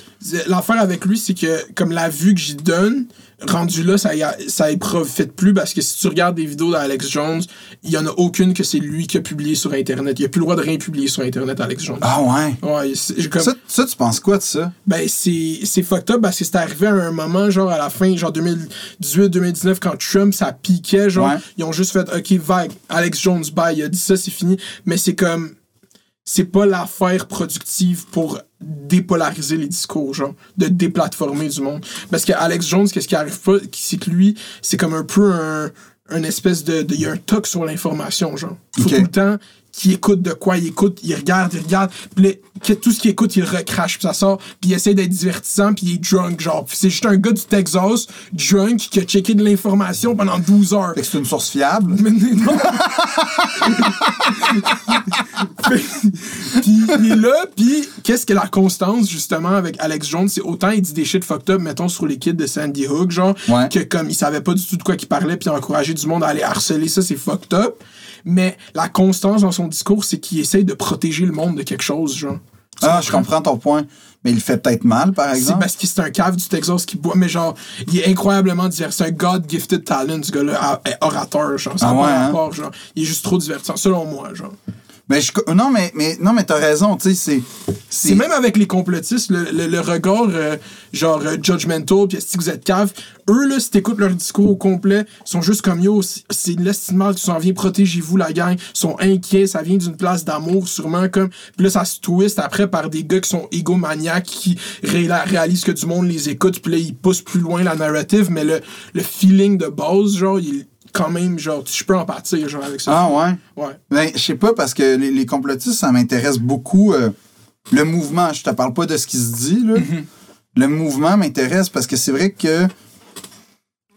Moi, moi, en tout cas, la, la- pas la conclusion, mais l'observation que j'ai faite de ça, c'est que j'ai l'impression, en écoutant. euh, puis je me suis vraiment concentré sur les.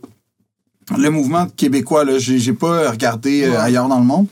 Mais j'ai eu l'impression que c'était des gens qui, comme nous tous d'ailleurs, en passant, là, parce que je pense que la COVID a vraiment provoqué une explosion médiatique, en tout cas, de, de cette, cette mouvance-là. Parce qu'avant, tu sais, il y avait tout le temps Il y quelqu'un avait qui- Alex Jones, justement. genre, Oui, ou- caché quelque part. ou quelqu'un qui allait faire une vidéo genre on n'a jamais débarqué sur la lune. Tu sais, il y a- il y, a toujours eu ces affaires-là, ça a toujours existé. Tu sais, l'autre fois j'écoutais, tu vois, c'était en France justement, une archive qui racontait que dans les années 60, il me semble, c'était à Nice, je vais pas dire n'importe quoi, peut-être Lyon, en tout cas une ville.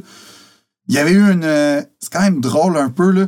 il y avait eu une, une genre de rumeur que les filles quand t'allais dans un magasin puis que t'allais dans une cabine d'essayage, dans le fond, le mur s'ouvrait puis tu te faisais kidnapper pour de la traite. Puis c'était comme une filière juive qui kidnappait des filles. Fait que là, il y avait comme eu une vague d'antisémitisme dans la ville puis même en France puis tout ça. Mais c'était comme un complot finalement antisémite qui avait été lancé. Puis généralement, ce que j'ai remarqué par rapport aux complotistes, c'est que à la base, c'est des gens qui ont peur, comme tu dis. Il y a un côté genre, je comprends pas le monde, il y a des affaires que je comprends pas, puis tu cherches à l'espèce de gap entre ce que je comprends puis ce qui se passe, c'est là qu'ils vont essayer de le remplir avec des théories qui n'ont pas rapport, souvent. Puis, moi, ce que je vois, c'est des gens généralement qui ont peur, comme on a tous eu peur quand la COVID est arrivée, c'est-à-dire, euh, c'est quoi cette patente-là? On n'a jamais été en pandémie de notre vie, là. Peut-être que la personne euh, qui a vécu la grippe espagnole en 1918 à 104 ans, là, d'après moi, tu vois, elle, Mais même là, c'est genre, il aurait fallu que tu sois né. c'est euh, ça. pendant T'avais pas de conscience. Fait qu'on n'a pas vécu ça. Fait qu'on est tous genre, wow, qu'est-ce qui se passe? C'est quoi? Je comprends pas comment on réagit. Que... Deux, ça fait peur. Comme à tous les niveaux. Niveau santé, niveau économique, euh, niveau politique, ça fait peur. Niveau social aussi, juste pas voir du monde. Exact, niveau social. Donc, on est tous dans un climat de peur. Puis là, moindrement, là, que tu as été vaguement délaissé par ce qu'on appelle, entre guillemets, le système. Que tu es quelqu'un qui a perdu telle affaire contre le gouvernement, que tu as une frustration quelconque, mais qui n'est pas une frustration genre euh, je vais me battre contre, qui est juste une frustration, j'ai l'impression qu'on m'a retiré quelque chose. Ton premier réflexe, ça va pas être d'écouter la personne contre qui t'es à la base, t'es fâché. Ça va être de, de questionner. Fait que c'est ça qui est arrivé. Je pense que c'est des gens qui ont peur, comme on a tous eu peur, qui ont cherché des réponses, comme on a tous cherché des réponses, mais qui se sont sentis à un moment donné dans leur vie abandonnés par le système, puis qui se sont virés, puis qu'ils ont trouvé une communauté entre eux, parce qu'il y avait quoi de... Ce qui était, moi, ce qui m'impressionnait, puis je veux pas dire touché, là, en passant, parce que c'était pas toujours touchant, puis c'était pas édifiant, mais il- ce qui m'a marqué, je vais dire ça comme ça, ce qui m'a marqué, c'était leur fierté d'appartenir à cette gang-là. Ils étaient fiers. Ils sont fiers de manifester, ils sont fiers d'être dans le 1%, ils sont fiers d'être euh, pas dans le 1%, je sais pas trop, là, le, Les 3%. là. Ouais, en tout cas, là, nous, on le sait, là, le- c'est une fierté, c'est... Ça, ça, ça, puis je peux comprendre que dans ta vie, puis je te dis pas que c'est tout le monde qui est comme ça, là, dans ce groupe-là, puis même dans la vie, mais que si c'est ça ton cas, que toute ta vie, t'as as senti que t'as été délaissé, abandonné, que t'as tout le temps été à la traîne de « je comprends pas, j'ai peur », puis puis que là, tu trouves une communauté qui est comme « that's it, man, t'as raison », Hey, c'est valorisant, c'est grisant, puis t'embarques à fond, c'est la première fois que tu te fais ouvrir les bras.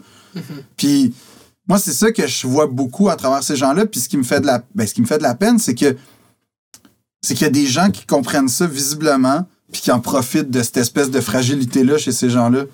Ça, c'est là où il faut à un moment donné.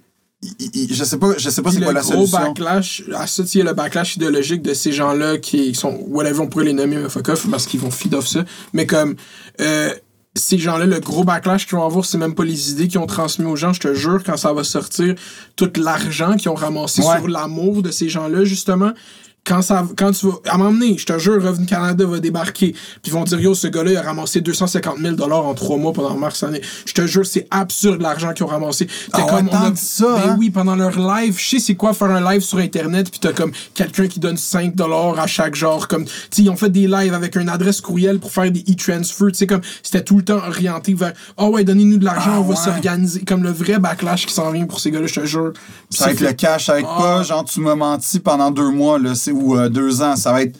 T'as fait du cash sur ma crédulité finalement. Ouais, puis puis c'est même pas eux sûrement qui vont c'est juste emmener, ça va être comme tout- ils déclarent ce cash. Ah ouais, j'ai reçu cet argent parce que comme j'étais contre les mesures sanitaires pour euh, Ça, c'est quand même, ouais, hein?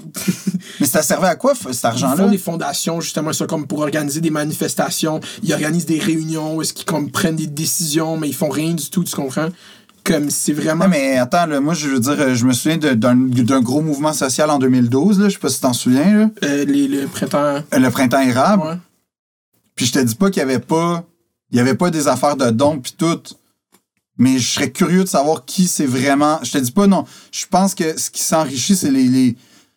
En tout cas, je serais curieux de voir est-ce qu'il y a des individus qui se sont enrichis avec le printemps érable. Des individus, je te parle. Je te parle Mhm. pas euh, de, de, de, de, de syndicats étudiants puis tout ça. Là, je pense Ou ouais. des assos, ça, je pense que oui. Mais des, des individus, je, je sais pas. Fait que c'est pour ça que je comprends pas. Il y a quelque chose Parce que je qu'il y a cet comprends pas. aspect aussi de. Vu que c'est à, à notre ère, l'aspect de l'influenceur, l'aspect Mm. de la popularité, la- l'aspect de comme. Parce que dans leurs commentaires, ils se buildent justement un amour, mais le même sort d'amour que quelqu'un aurait pour un YouTuber, justement. Comme, ah, j'aime toutes tes vidéos, parce que eux, pour eux, dans leur vie, c'est juste du contenu. Ouais, ouais, ouais, ouais. Tu comprends? C'est pas. Il y a quelqu'un qui est en train de liver puis de prendre ça fucking au sérieux, mais eux, ils sont ils passent leur journée à aller chercher leur enfant à garderie puis ils écoutent un live, tu comprends? Ouais. Ils sont comme, est-ce que j'aime tes vidéos? Ça m'a passé ma soirée. Fait qu'il y a cette, cette double dynamique de comme eux qui se prennent pour des gros idéologues, mais dans le fond, c'est juste des YouTubers, là, en tant que tel. C'est pas. euh, C'est quand même une bonne définition. c'est comme. Quand même vrai. Ben ouais. Ben oui, ils étaient sur YouTube puis ils partageaient leurs idées sur YouTube comme d'autres gens, là, je veux c'est dire. ça. Ah ouais. Ça fait peur quand même à un moment donné, cette affaire-là, genre, Ouais. mais, mais je. Puis tu sais, je trouve ça. Tu sais, on parlait de la- d'Alex Jones qui a été retiré de partout, puis moi, c'est une question que j'ai parce que c'est vrai que je comprends l'idée d'un moment donné protéger la crédulité des. Je comprends l'idée. Mhm. On n'est jamais à l'abri d'un grand orateur dans la vie. C'est pour vrai. là. Un grand orateur, quelqu'un qui est capable d'exprimer ses idées avec une. d'une- Tu sais, euh, on- je veux dire, on, on est, on, Barack Obama, mettons, il te parlait, puis t'étais comme, that's it, man. C'est, c'est- ah oui, oui, ça va marcher. Tu sais, il y a- il y, a des gens qui ont ce talent-là. T'as ce talent-là. Je, je pense pas, là. mais. Ça au monde Ah oui, c'est ça. que je devienne. Oui, oui. Mais. euh, non, non, mais. euh, mais je veux dire. Faut, c'est vrai qu'à un moment donné, il faut, faut, faut éduquer puis protéger. Ça, je- ça, je suis 100% d'accord, mais comment le faire? Parce que la liberté d'expression, c'est compliqué. Là, Puis c'est le jugement de c'est qui qui va décider. C'est tout le temps ça Exact. à faire avec Internet parce que Mhm. l'attrait fondamental d'Internet, c'est que c'est open source. Tu comprends? C'est Ouais. juste on le fait, puis on check où est-ce que cette grande expérience de l'Internet s'en va. Comme là, il y a une pandémie, puis il arrive ça, mais comme ça a tout le temps été prévalent sur Internet, cette partie-là de avant même comme YouTube avait de la grosse merde avec justement comme recommander du contenu. Tu sais, comme moi, là, genre la semaine passée, j'ai checké un vidéo de Tucker Carlson sur mon feed YouTube. Tu sais c'est qui Tucker Carlson? Non. C'est un analyste politique à Fox News, ok? OK. Vraiment comme à droite, c'est le pire. C'est le, le- le- c'est la marionnette de la droite aux States, ok? C'est Murdoch, mais en, en gars qui se prend intelligent. Anyways, puis euh, j'ai checké un sur mon feed YouTube. D'habitude, je check ça sur Facebook. Les affaires de droite, je laisse ça sur Facebook pour pas que ça pollue mon feed YouTube. Mm-hmm. J'en ai checké un. Puis là, mon feed YouTube, pendant genre 15 minutes, juste browse, c'est juste des vidéos de droite qui me convainquent que les Ben, féministes, oui. des wacos. Puis que, puis juste, j'en ai checké un. Puis c'est genre, c'est trop agressif. Moi, je Il y a une solution à ça, c'est comme dans Social Dilemma, ils disent, c'est que ces algorithmes-là sont un peu trop agressifs quand ils voient de quoi fonctionne, genre. OK, ouais. Tu comprends? Puis ça, c'est à mon détriment parce que tu vois, justement, la vidéo de Marie-Pierre Morin hier, ça a tellement été attrayant que c'est ça qui a fait bump le vidéo. J'ai rarement eu un vidéo de même qui a bump depuis. Le... Fait un bout, genre, fait comme. T'as eu combien de views à date? là, En une 24 journée, heures, mettons? Il y a 54 000 views. Puis en moyenne, t'en as combien? Genre comme 15 000, 10 000, 13 000. Oh, shit. Comme ça, c'est plus de views que mes vidéos d'OD. D'habitude, je fais des vidéos sur OD, c'est ça qui pogne, genre. Ça, c'est plus de views que ça, mettons. genre. 50. Ah ouais, en 24 heures? C'est complètement absurde. Ah ouais. Ah, man, c'est- ça veut dire que c'est euh, c'est un sujet, là. C'est ça? c'est c'est le sujet que. Puis en plus, parce que tout le monde a comme parlé de ça le lendemain. Tu sais, comme Patrick Lagacé Ben oui. vient de sortir un article live. Ouais. Fait qu'encore plus quand, quand le monde écrit. Je vois que beaucoup de mes views, ils viennent de monde qui écrivent Marc-Pierre Morin sur Google. Puis le nom de mon vidéo, c'est Marc-Pierre Morin. À tout le monde en parle. Fait qu'il y a beaucoup de gens qui T'as bien, c'est référencé tes affaires, là. Toi, on n'a pas besoin de te chercher sur la troisième page, là. C'est ça. c'est ça. Exactement. Ouais, ouais. Mais, euh, OK. Ah ouais. Je... Fait que je pense qu'une des solutions pour revenir à ça, c'est vraiment que ces algorithmes, ils favorisent la polarisation parce que c'est ça qui garde le monde sur le site. Mais ouais, mais OK. Il y, a, il y a une affaire qu'Internet par- permet, par exemple, qui est comme le fun, c'est d'écouter des trucs à la carte. Ça, c'est la première chose. Tu sais, tu t'écoutes, euh, t'écoutes un, un analyste de droite, ben, il n'y a rien qui t'empêche d'aller voir son pendant de gauche. Après ça, c'est vrai que l'algorithme, surtout si tu pars genre dans, dans l'espèce de reel de, de Facebook, de, de YouTube, je veux dire, euh, là, il va. Mais il y a une autre affaire dont on parle jamais sur Internet, puis que je trouve vraiment cool, c'est le temps. Comme, il n'y a pas de formatage, en fait, où tu décides du format de, ton, de, de ta vidéo, mais il y a une chaîne euh, que, que des fois j'écoute, qui, est française, qui s'appelle Tinkerview, je sais pas si tu la connais. Non, ça. C'est euh, c'est euh, issu euh, de ce que je comprends. C'est issu de, de, de la culture du hacking, en fait. C'est des c'est genre des hackers qui, qui, qui sont contre les médias, globalement, qui pensent que les médias, c'est. Il y a un petit côté quand même un peu. Une petite tendance, euh, genre le deep state existe, puis tout ça. Il y a des réseaux, là, mais, mais c'est quand même pas. euh, C'est pas tant grave. Comme pas- Moi, je suis pas judgmental les gens qui croient au deep state. Je suis comme, Non, ah, non. peut-être. Puis, puis tu sais, de toute façon, si tu me dis, est-ce qu'il y a des réseaux d'influence entre le monde des affaires et le monde de la politique? Euh, ben oui, j'embarque dans cette idée-là. C'est ça, exactement. Tu sais, si tu me dis ça, oui. euh, mais là, de là à dire qu'il y a un deep state puis tout ça, je, vra- vraiment, je le sais pas. Fait comme je vais pas me prononcer. Mais l'idée, c'est que c'est des entrevues vraiment de, de, de- haut- du monde quand même top. Fait que là, ils vont parler, mettons, euh, je sais pas, ils vont parler euh, de, de, de, de l'effondrement euh, de la police en France. Comment la police a perdu, puis que c'est à cause de ça que la coercition est vraiment plus... La répréhension, puis la coercition... Puis ils vont faire venir genre un ancien chef de police, puis tout ça, puis ils vont parler pendant deux heures et vingt avec un gars qui pose des questions, mais il en manque pas une. Puis ça, c'est le fun, tu sais, parce que t'as pas ça en TV, là, quelqu'un, un seul plan, deux Ouais. T'as pas ça. Parce que t'as, t'as- t'as le truc que ça dure 42 minutes, il y a trois pauses entre les deux, quatre. Euh, faut être intéressant pour pas que les gens s'en aillent. Ça, ça c'est un truc que j'aime d'Internet. C'est que si t'as le goût de faire ça, ben ça va être. La prochaine vidéo pognera plus, mettons. Ouais. Mais T'as- c'est ça le- le- l'attrait principal. là. Ouais. C'est juste comme. Justement. Fait que de bannir du monde, à un moment donné, comme il n'y a pas le choix, là, s'il y a du monde qui abuse, mais comme.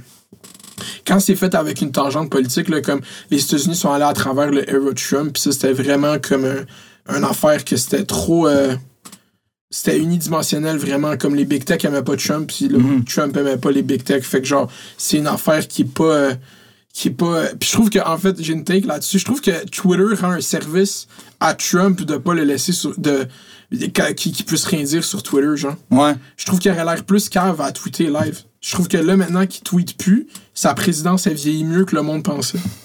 C'est quand même vrai. Parce qu'il peut plus. Mais ça, moi, tu vois, c'est une affaire qui m'inquiète dans la vie. Euh, les GAFA, mettons, là. Mhm. Moi, ça, là, ça, c'est une affaire qui m'inquiète pour vrai, les GAFA. Parce que il y a déjà eu des entreprises dans l'histoire qui étaient plus puissantes que des pays. Pour vrai. Euh, qui étaient plus riches, en tout cas, que des pays. Genre euh, Rockefeller avec Standard Oil, puis tout ça, c'était, très puissant. Puis c'était tellement puissant qu'il a fallu le casser avec la loi antitrust parce que, tu sais, il, en fait, c'est ça le génie, c'est qu'il a fait une. une je sais pas si tu, tu- sais l'histoire un peu. Non, je suis dans, tu me la racontes. OK. Ben, Rockefeller, en fait, John D. Rockefeller, c'est un. il est- on, on pense, selon en calculant l'inflation et tout et tout, que c'est sûrement euh, l'homme le plus riche de l'histoire. En tout cas, il fait partie du genre top 3 tout le temps, là, peu importe. Des fois, t'as Gengis Khan puis t'es un empereur éthiopien, là, mais globalement, dans l'ère moderne, en tout cas, c'est définitivement l'homme le plus riche. Il estime que sa fortune serait évaluée à des milliards de dollars. Parce triomphes. Euh, il y a- il y a- c'est le premier, dans le fond, magnat du pétrole. Ok, wow. Euh, Puis ce qu'il a fait, c'est que lui, il a, il a vraiment intégré l'industrie du pétrole à la verticale, c'est-à-dire de l'extraction jusqu'au euh, ben, jusqu'à la consommation, toute la transformation. Il l'a intégré, fait que c'était sa compagnie. C'était tellement gros qu'il a acheté toutes les petites compagnies. Parce qu'à l'époque, le pétrole, si t'avais genre, euh, on a un champ ensemble, oh shit, il y a un petit gisement, on se part notre compagnie, on le puise, puis bon, on fait de l'argent, puis c'était ça. Tu sais, un peu limite, là, c'est pas un bon exemple, puis il y a peut-être des économistes. En tout cas, je, je- je suis ouvert euh, vraiment à la rectification. Mais il y avait quelque chose d'un peu artisanal agricole dans le sens où c'est ton terrain, c'est ton puits, tu fais tes affaires, puis bon, après ça, tu peux faire comme n'importe quoi, tu peux le vendre ou pas. Mais l'idée, c'était que, en gros, lui, c'est le premier. Mais après, c'est ça, c'est que tu vends. Mettons, toi puis moi, je vais reprendre là, là. Je sais que c'est un peu confus, mais toi puis moi, on a un gisement de pétrole. Ben, on l'extrait. Mais comment on le transforme? Ah, on le vend à quelqu'un qui le transforme, qui lui va le vendre à une compagnie qui va le distribuer. Mais lui, Rockefeller, ce qu'il a fait, c'est que il a acheté toutes ces compagnies-là. Il a créé ça, il a créé un système vertical. Fait que déjà, puis de- évidemment, il fait 100 fois plus de cash parce qu'il sauve tous des coûts puis tout ça. Mais en plus, tout ce qui est export, fait que toute l'horizontale, il l'a aussi intégré dans sa compagnie qui était Standard Oil, qui était SO. Puis c'était tellement gros. Ok, SO, c'est la compagnie à Rockefeller? Ouais, Ah, SO, SO, c'est Standard Oil. Mais Ah. c'est là, avec le temps, c'est. euh, je suis plus sûr aujourd'hui euh, s'il y a encore des Rockefeller in- inclus, mais en fait, c'est devenu Exxon, Exxon Mobil et tout, là, mais cette SO à l'origine, ça s'appelait la Standard Oil Company, puis c'était vraiment. euh, Il y avait des ports méthaniers, il y avait des chemins de fer, il y avait. Puis là, il y a, comme. euh, En tout cas, c'est devenu une méga entreprise, trop plus riche que les, États-Unis. Et dès, dès qu'il y avait, mettons, toi puis moi, on commence à avoir de l'argent avec notre affaire, il cassait tout de suite, parce que c'était lui qui contrôlait les prix, fait qu'il cassait les prix, fait que nous, on était, on pouvait plus, fait qu'on n'avait pas le choix d'y vendre à rabais. C'est comme ça que il est devenu extrêmement riche, puis il est devenu tellement trop puissant qu'il y a eu la loi antitrust qui est de la loi anti-monopole aux États-Unis. Ouais. Donc, que t'as pas le choix d'offrir une place à la concurrence. L'affaire avec les. Puis, tu sais, ce que je veux dire, c'est qu'une grosse compagnie comme ça, ça, ça a souvent existé dans l'histoire des méga entreprises. La différence avec les GAFA, c'est qu'ils contrôlent l'information privée et particulièrement Facebook et Twitter, mais en tout cas, particulièrement Facebook, la prise de parole, puis la- le partage d'informations. Puis encore plus deep que ça, pour alimenter Mhm. ça, Amazon, Ama- Amazon Web Services, Ouais. c'est eux qui font tout le back-end de toutes les grosses, la CIA, le FBI, Ah ouais. tous les, leurs systèmes informatiques. Tu comprends? Microsoft Ah oui, oui, aussi a oui. des gros contrats aussi, Ouais. quand même, de comme sécurité nationale dans plein de pays Ben, informatiques, genre. Il n'y avait pas une rumeur qui disait que le la plateforme de Home Depot ou Walmart, c'était la plateforme que genre l'armée américaine allait utiliser en cas d'apocalypse, là, genre en affaire d'armement. Non, mais comme c'était comme quasiment. C'est drôle comme théorie. Ben, je sais pas, là, mais c'était comme une histoire. euh, En tout cas, c'est une théorie sûrement du complot, mais j'avais Ouais. entendu ça que, comme tout, tout, tout le circuit informatique de, des grosses compagnies, dans le fond, c'était comme un, quasiment un copier-coller euh, de celle du gouvernement américain. Mais là, ça, c'est vraiment. euh, j'ai entendu ça une fois, fait que c'est vraiment pas fiable. Mais tu sais, que tu des grosses compagnies comme ça, qui ont un accès à l'information privée, au partage de l'information, à la prise de parole, qui sont plus riches que plein, plein de pays. Je pense que les GAFA, ils sont à quelques milliards aussi riches que les Pays-Bas. Quand même. Ouais, ouais. C'est un pays riche quand même. Mais c'est, c'est pas, on n'est plus dans le tiers-monde, là. Ouais, c'est ça, c'est un pays colonisateur. Exact. mais oui, mais en plus, qui, eux, ont vécu la crise économique la plus fascinante de, l'hi- de, de l'histoire, là, je trouve, avec les tulipes. Je sais pas si tu connais ça? Non, je connais pas ça. Euh, ben, on parlait de hype. Euh, en gros, la tulipe est devenue un peu comme le Bitcoin. Ils ont, ils ont- ils ont fait beaucoup de parallèles entre le Bitcoin puis euh, puis les tulipes hollandaises du, 19, du 18e siècle, il me semble. Ou du, la, la Hollande est devenue extrêmement riche parce que les bulbes de tulipes se sont mis à coûter fucking cher. Wow. Mais cher, là. Genre, c'était On comme. de quelle année, genre ça? Euh, de mémoire, c'est ou- bien 17e, fait que les années 1600, ou bien 18e, 1700, mais Dans ce coin-là. dans ce coin-là. Puis il y a juste eu un crash parce que, genre, euh, on a tout fait, mais là, c'est c'est de la merde. C'est quoi ça, là? On a comme compris que c'était euh, un truc un peu. Ben, c'était une bulle, finalement. Fait des, comme... des, des, des pulpes de tulipes. Ouais, mais non, non, je te jure, l'histoire des bulbes de tulipes, là, c'est fascinant. C'est comme, c'est c'est, la Hollande est devenue ultra, ben, les Pays-Bas, ultra riche à cause des tulipes. Puis l'export, l'exportation de tulipes, la culture de tulipes, tout ça, c'était devenu genre, hey, avoir une tulipe, là, c'était comme avoir genre un lingot d'or chez vous, là. Wow. C'était comme une grosse Il y avait affaire. un marché secondaire, genre, ça serait C'est sûr que oui. Ouais, c'est C'est sûr. sûr, sûr. Il y a des fortunes qui sont établies avec la tulipe. Puis ça a tout crashé parce qu'à un moment donné, on a fait, ben, on- c'est c'est factice, là, c'est une bulle. Puis moi, c'est ça qui me fait peur, c'est que t'as as des entreprises plus riches que beaucoup de pays, plus puissantes d'un point de vue euh, informati- euh, information, tout ça, que plusieurs pays. Ouais. Puis on est tous là-dedans parce que, tu sais, mettons, on va dire, OK, je suis contre Standard Oil parce que moi, je trouve que la loi antitrust, je suis pour ça, fait que je vais tout le temps aller chez le compétiteur. Mais en, en toute honnêteté, tu te coupes pas de la société si à la place d'aller chez SO, tu vas chez Shell. Là, je veux dire, là, ça devient idéologique, c'est ton. Mais si tu te coupes des GAFA, là, Tu vas, tu, tu, tu vas sur le panier bleu, genre. ben, je sais pas, tu fais quoi, en fait? T'es- t'es- non, mais t'es coupé du monde, en Ouais, fait. ouais, ouais. Fait que t'as comme pas le choix pour euh, continuer à avoir un maintien social, de puis surtout en temps de pandémie où on est tous coupés, t'as pas le choix de, mine de rien, participer à ça, ne serait-ce que... Puis là, fait que moi, c'est ça qui me fait peur parce que je fais zéro confiance à l'entrepreneuriat, à la moralité des entreprises dans la vie, en général. là. Ben là, il va falloir que je te corrige. Déjà, ici, on dit AFA parce que Google, c'est mon boss. Pas le droit de parler mal sur Google. C'est eux, eux qui cotent le check. Google est parfait. ok, merci. Google a J'ai rien à dire contre Google. Google, c'est la meilleure entreprise qui a jamais existé. Comme si moi, j'allais venir à Télé-Québec pour faire un zone 3, c'est des estis de. j'ai dit zone 3, j'ai mal parlé. Non, non, mais, non, non, mais, mais je comprends ton point. Mais, non, non, mais je comprends ton point. Mais tout que Google, c'est super. Mais les- le reste, par exemple, ils ont des beaux vélos. Le campus a l'air le fun chez Google. Yeah, il est le fun. C'est, c'est... Moi, j'ai que des beaux mots à dire sur Google. Mais le pire, c'est que tout le monde que je connais qui est sur YouTube, donc Google, euh, euh, il dit que c'est. Non, mais le pire, c'est que c'est vrai, les, les quelques gens que je connais sur YouTube, ils me disent que.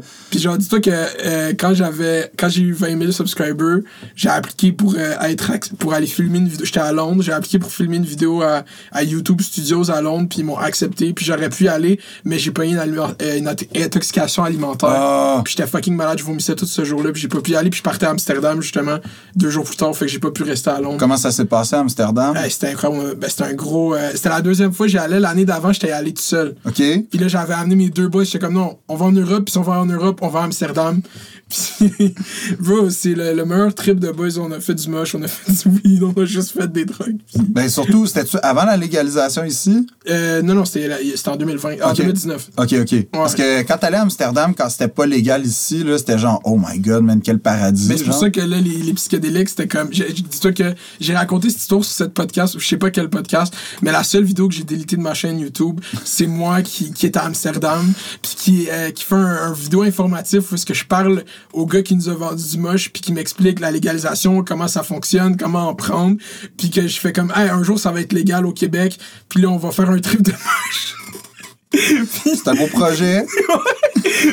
là, là, je, je fais le vlog, euh, on fait le trip, là je finis le vlog à moi. Toi, tu t'es filmé sur, sur le moche? Non, j'ai filmé le avant puis le après. Mais OK. Le, pendant.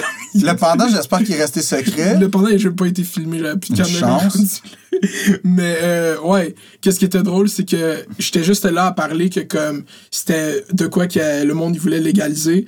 Puis là, je l'ai publié le vidéo, mais à la fin du vidéo, il y a une scène de moi après le, le trip de moche. Parce que je suis comme, hey, merci d'avoir checké le vidéo, mais ça paraît que, le gars, il a vécu des shit à Amsterdam.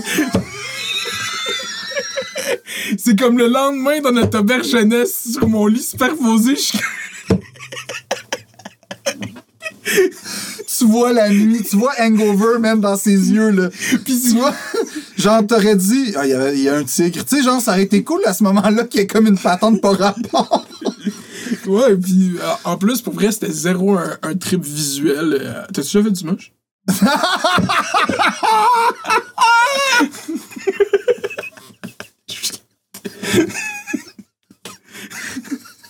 Ben, on va dire que je sais c'est quoi, là. Mais que- on va dire que je suis au courant des fois. Ok, ouais. J'ai- ça m'est déjà arrivé de, d'être d'être au courant. Ouais. Mais je suis comme vrai, puis euh, je je fais le vidéo. Je- Puis dis-toi que sur le trip, j'étais tellement motivé. ben, c'est très drôle. euh, Ouais. Tu sais, tu ris beaucoup là, euh, dans ces moments-là. Moi, les... Ouais.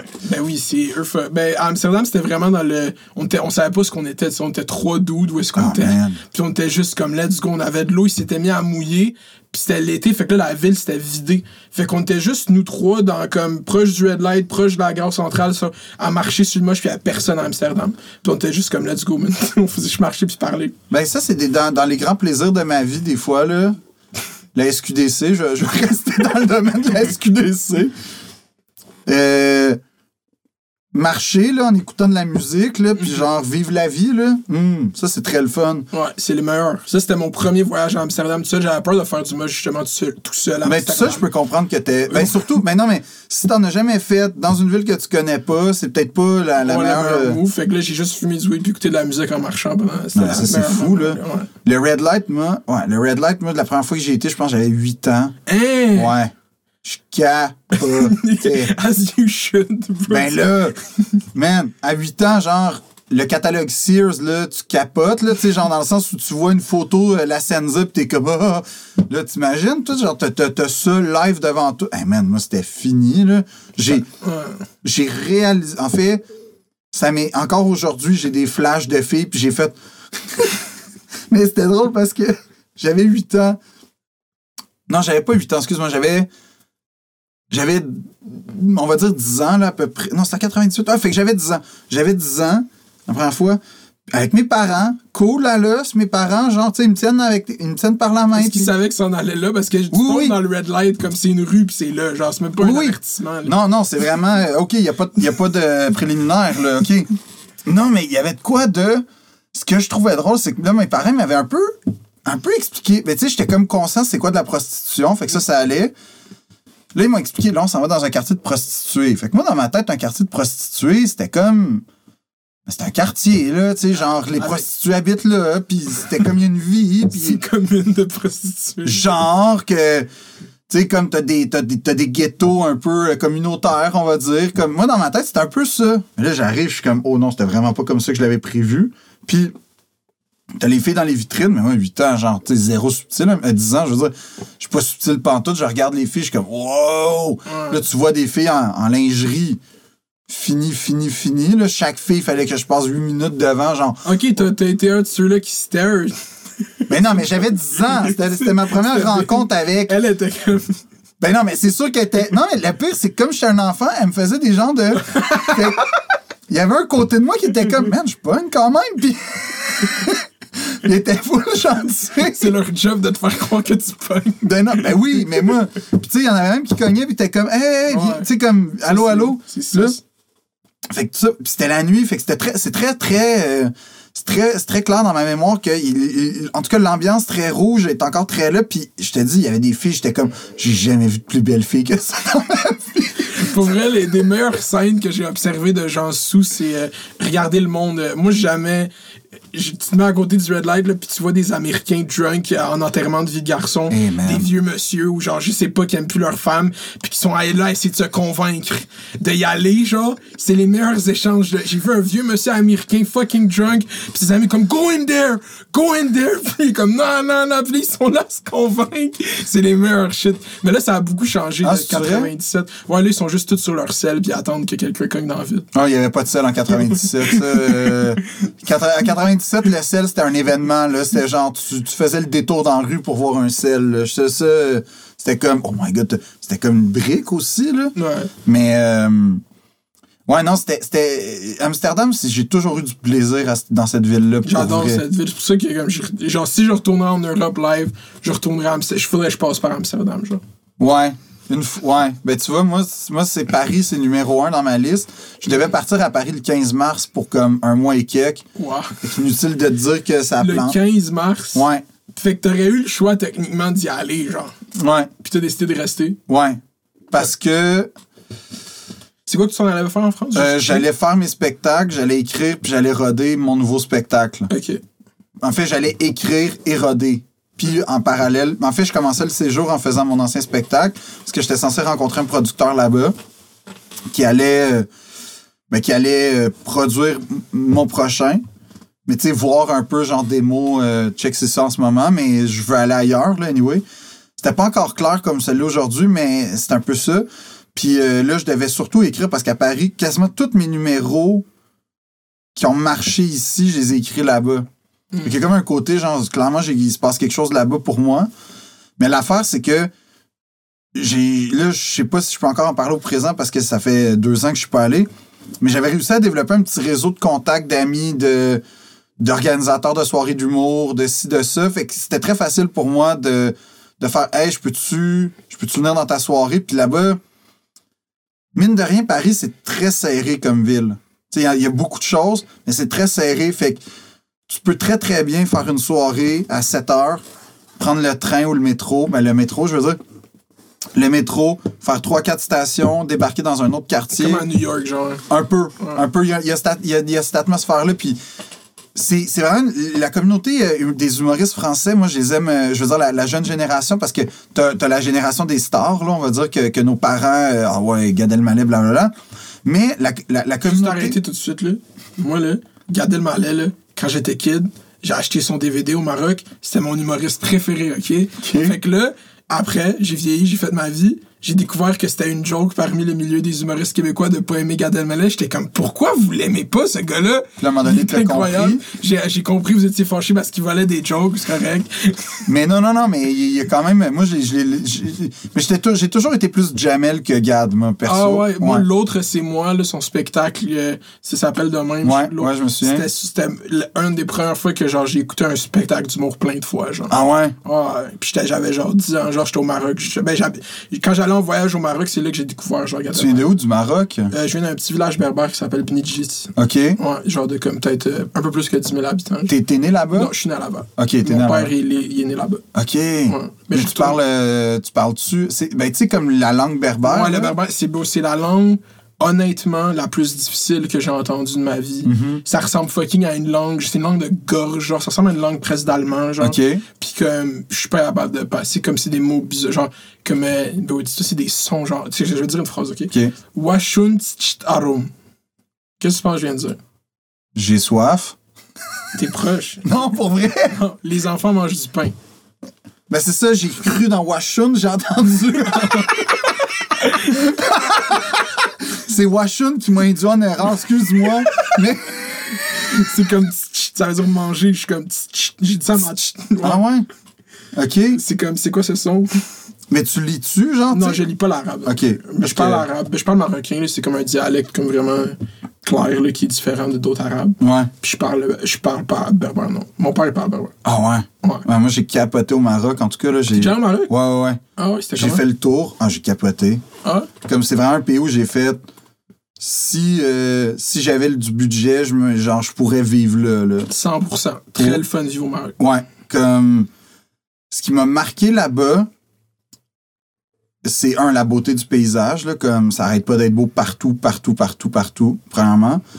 Mais ça m'a vraiment touché puis marqué à quel point l'accueil, c'est genre fondamental dans leurs valeurs. Là. C'est comme je mangerai pas pour que tu manges si t'es chez nous. Là. Il y a comme.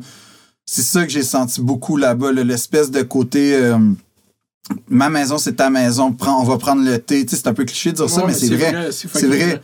Il- Puis là, là, tu parles, puis moi, j'ai... ah, ah, puis tu sais, c'est une esthétique aussi là-bas, l'architecture marocaine, genre les riades, tout ça, c'est... Ouais, c'est vraiment, c'est le fun, genre. C'est vraiment beau. riche, ouais. ouais, puis, puis c'est une culture vraiment. euh, c'est riche à mort, là, la musique, les arts. Il y a une finesse, là, je trouve. Ouais, t'as toute raison. C'est c'est complet. C'est une belle. Genre, on vient de faire une belle. Ouais. À l'agence du tourisme du Maroc. C'est vraiment un beau voyage au Maroc. Ah oui, oui, puis moi, j'ai été chanceux. J'ai, en fait, j'avais le temps. J'étais arrivé à Casablanca, puis j'ai vraiment fait le tour. Fait que je suis descendu à Essaouira, Tanger. Après ça, j'étais à Marrakech. T'as Euh, fait le tour, parce que Tanger, c'est au nord et ça va Ah, non, c'est non, excuse-moi. euh, non, c'est euh, Agadir, excuse-moi. ouais, Agadir, puis là, après ça, Marrakech, euh, Ouarzazate, Merzouga, qui est comme l'espèce Les- des dunes. À Merzouga, wow, bro, Ouais. c'est le fun, ça. Je suis resté genre quatre jours à Merzouga. Puis- allé dans un bivouac? Ouais. Nice, c'était comment ça? Ben, c'est un bivouac de luxe, fait que c'était pas représentatif. Ben, de luxe, c'est quand t'arrives, c'est des tentes, y a de la bouffe, pis tout. Ouais, pis t'as une douche dans ta chambre. T'as une douche? Moi, j'avais une douche dans ma tente. fait que, euh, je le sais que c'était pas la vraie affaire. Mais l'histoire qui est arrivée, ça, c'était c'était drôle parce que. Ben, c'était drôle. Euh, mon père est, est pied noir, fait qu'il a comme grandi en Algérie. Puis en 62, avec l'indépendance, il est parti de l'Algérie, puis il est jamais revenu en Algérie. Ben, toute ma famille paternelle est jamais retournée en Algérie, comme euh, beaucoup de pieds noirs. Puis, euh, tu sais, moi, l'Algérie, depuis toujours, ça fait partie de ma vie. Là. Puis l'Algérie, c'est devenu comme une espèce de jardin d'Éden, comme un pays, un paradis, là, que c'est super beau, les gens sont gentils. C'est comme le pays un peu... euh, En fait, ce qui est touchant quand tu parles aux pieds noirs, c'est que l'Algérie, c'est c'est sacré. là. C'est comme... C'est... Il y, a un il y a un amour charnel avec l'Algérie. Fait que tout ça pour dire que j'ai grandi dans une espèce de... L'Algérie, c'est c'est le paradis. Mais j'ai jamais vu l'Algérie autrement qu'en photo.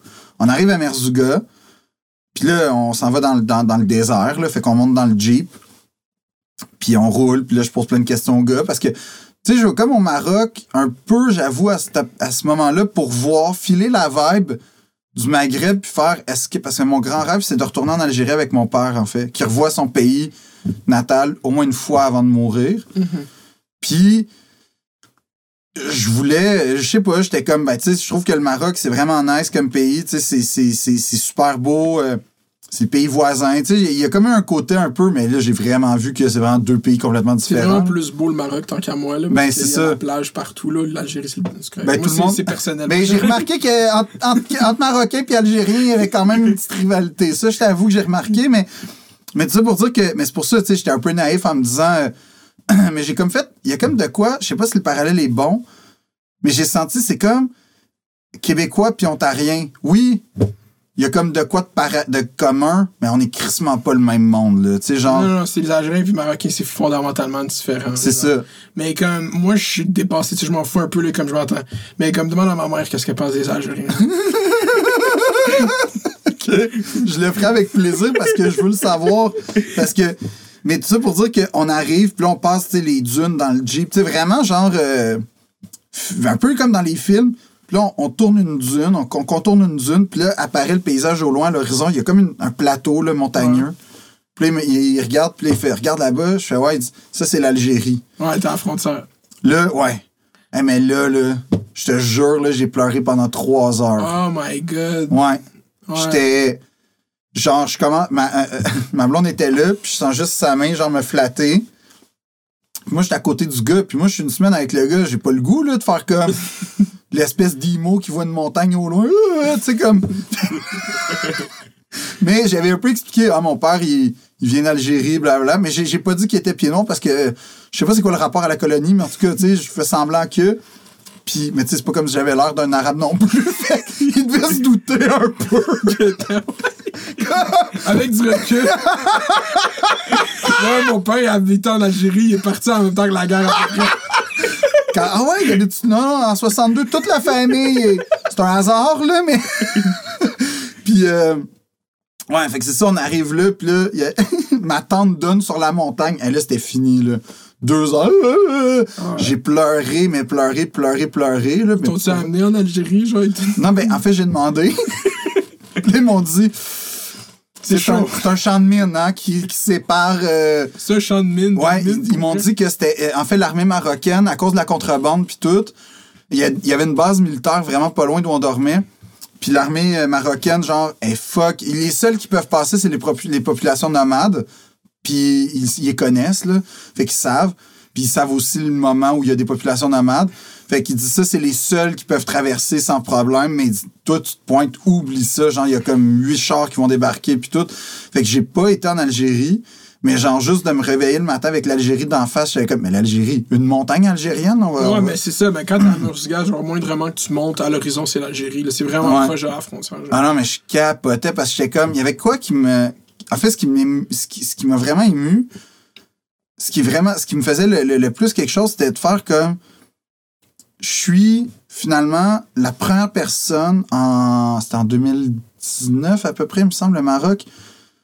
Je suis la première personne en 57 ans qui revoit le pays d'où il vient un peu. Mais c'était pas mon pays, mais dans le sens où le nom, la rue, c'est un nom pied noir. Je suis comme le premier de la rue qui voit le pays où ils ont, où ils ont grandi. Puis ma, les- la, la famille de la rue est arrivée en Algérie, genre dans les premiers colons, là, en 1830 à peu près. Là. Fait que Wow. c'est vraiment.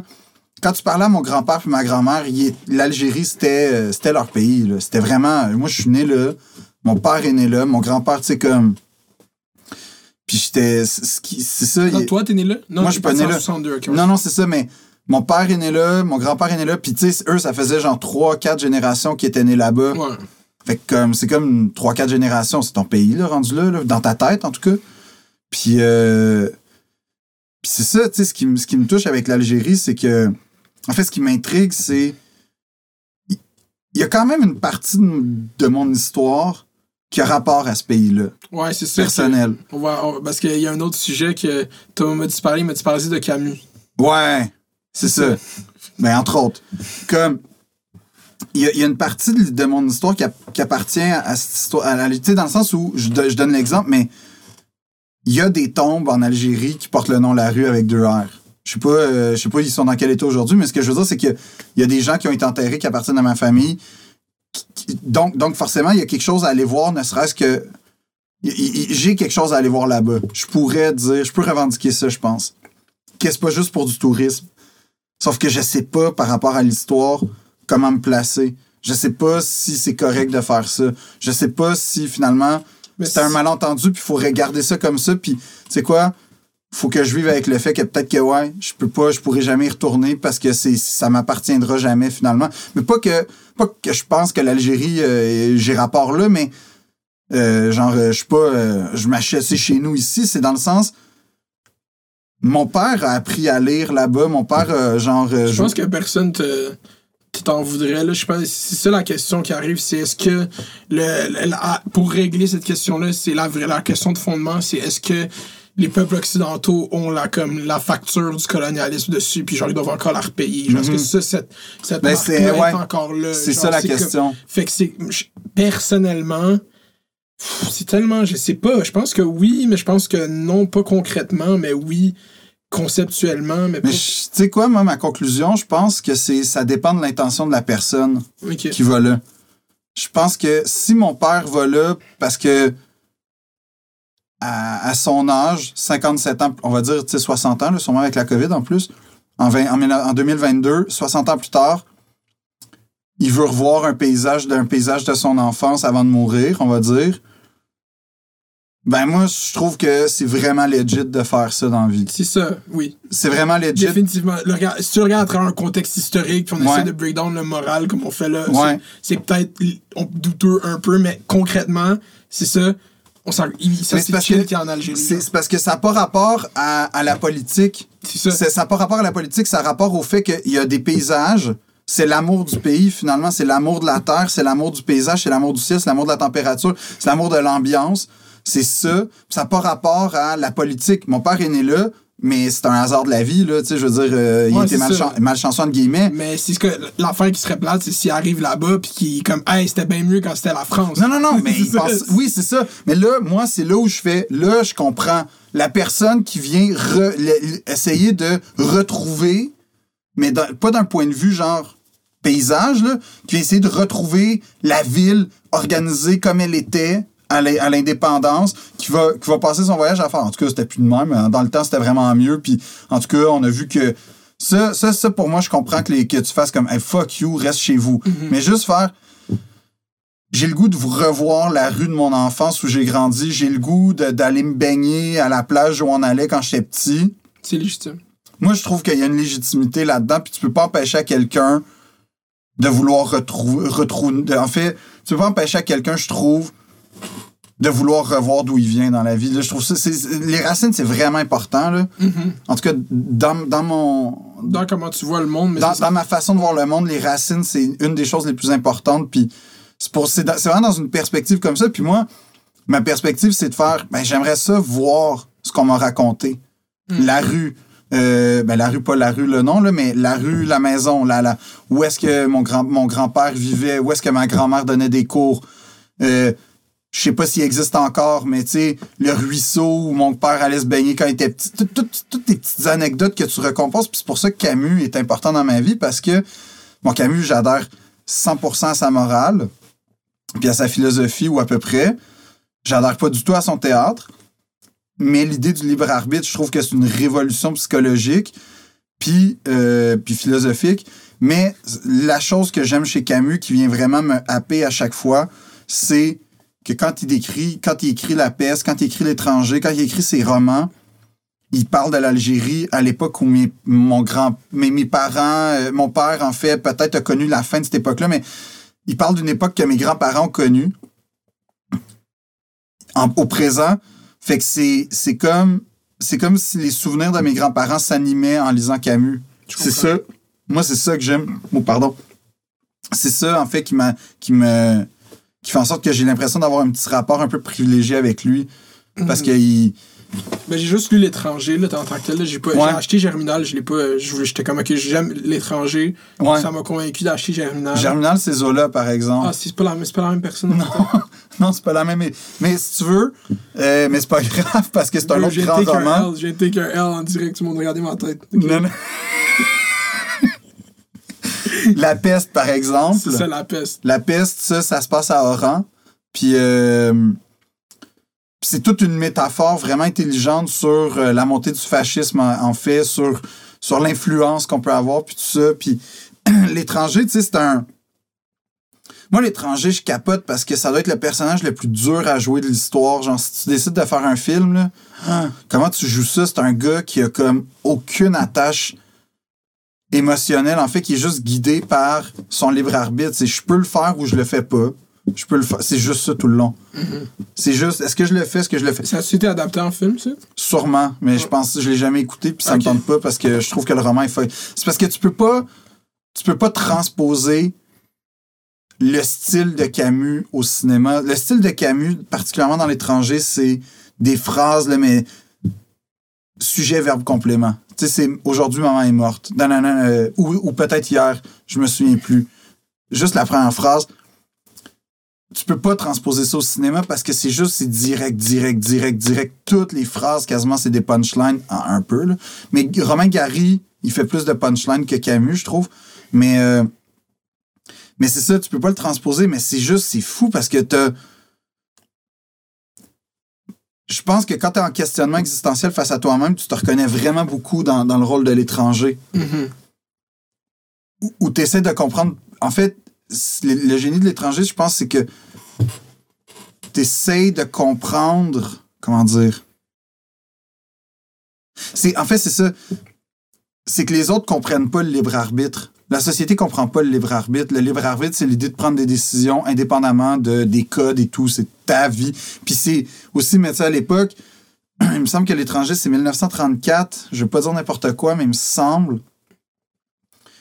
On est dans une société qui est encore très codifiée par la morale religieuse, la morale judéo-chrétienne. Donc, il y a- l'idée d'un destin ou pas, ton destin tracé d'avance, tu travailles pour gagner ton... Tu sais, c'est encore très, très présent dans la pensée. Il y a, il y a une autorité au-dessus de toi nécessairement, En tout moment. à tout moment, qu'elle soit politique ou, ou, spirituelle. Puis ce que l'étranger fait, c'est qu'il dit, peut-être pas, peut-être pas.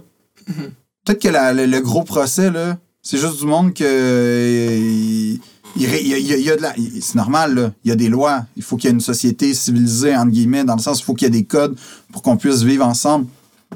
Mais finalement, C'est nous qui donne ça, c'est pas, pas rien c'est un d'établi. peu ça. Ouais, je sais, mais c'est ça la. Puis la- t'essayes de comprendre, là. ça. En tout cas, ouais. Excuse-moi, je t'ai non, non, tu m'as interrompu. pas coupé interrompu, no, bro. Toi, euh, quand tu parles, je vais pas t'arrêter pour te dire que t'es autiste. Et moi, comme euh, je vais jamais te couper, tout ce que tu dis est intéressant pour moi. Et euh, non, mais c'est ça. Moi, j'ai lu ça en secondaire 5. Je l'ai pas. Je pense Ouais. que je l'ai- relu un, pas au complet une, une autre fois après. T'as-tu aimé ça? Ben oui, mais moi, la scène qui m'a marqué, c'est justement la, la fin, là, quand il était avec le prêtre, je pense, ou avec le juge, puis qui fait juste spaz out. J'étais comme, yeah. Ouais. Spaz out, l'étranger, vas-y, dis-leur. Ouais, puis qu'il finit en disant euh, J'espère que le jour de ma mort, il y aura du monde pour qui m'a- qui m'accueilleront avec des cris ou de la haine. Là. Il dit ça à un moment donné. Ouais, je pense, ouais. Ça, t'es genre, ouh, ouh. Le gars, il est comme. Lui, il s'en calisse, man. Lui, là. Lui, là, il est, lui, lui, il est sur un rampage, mon gars, puis il s'en crise de. Tu sais, je trouve qu'il y a quelque chose d'inspirant quelque part. Ben, il y a de quoi à s'inspirer, peut-être l'œuvre en, en général. C'est quoi Ouais. fait, il y a tué du monde à sa plage à cause que le soleil était trop fort. Mais c'est ça! C'est ça qui est arrivé!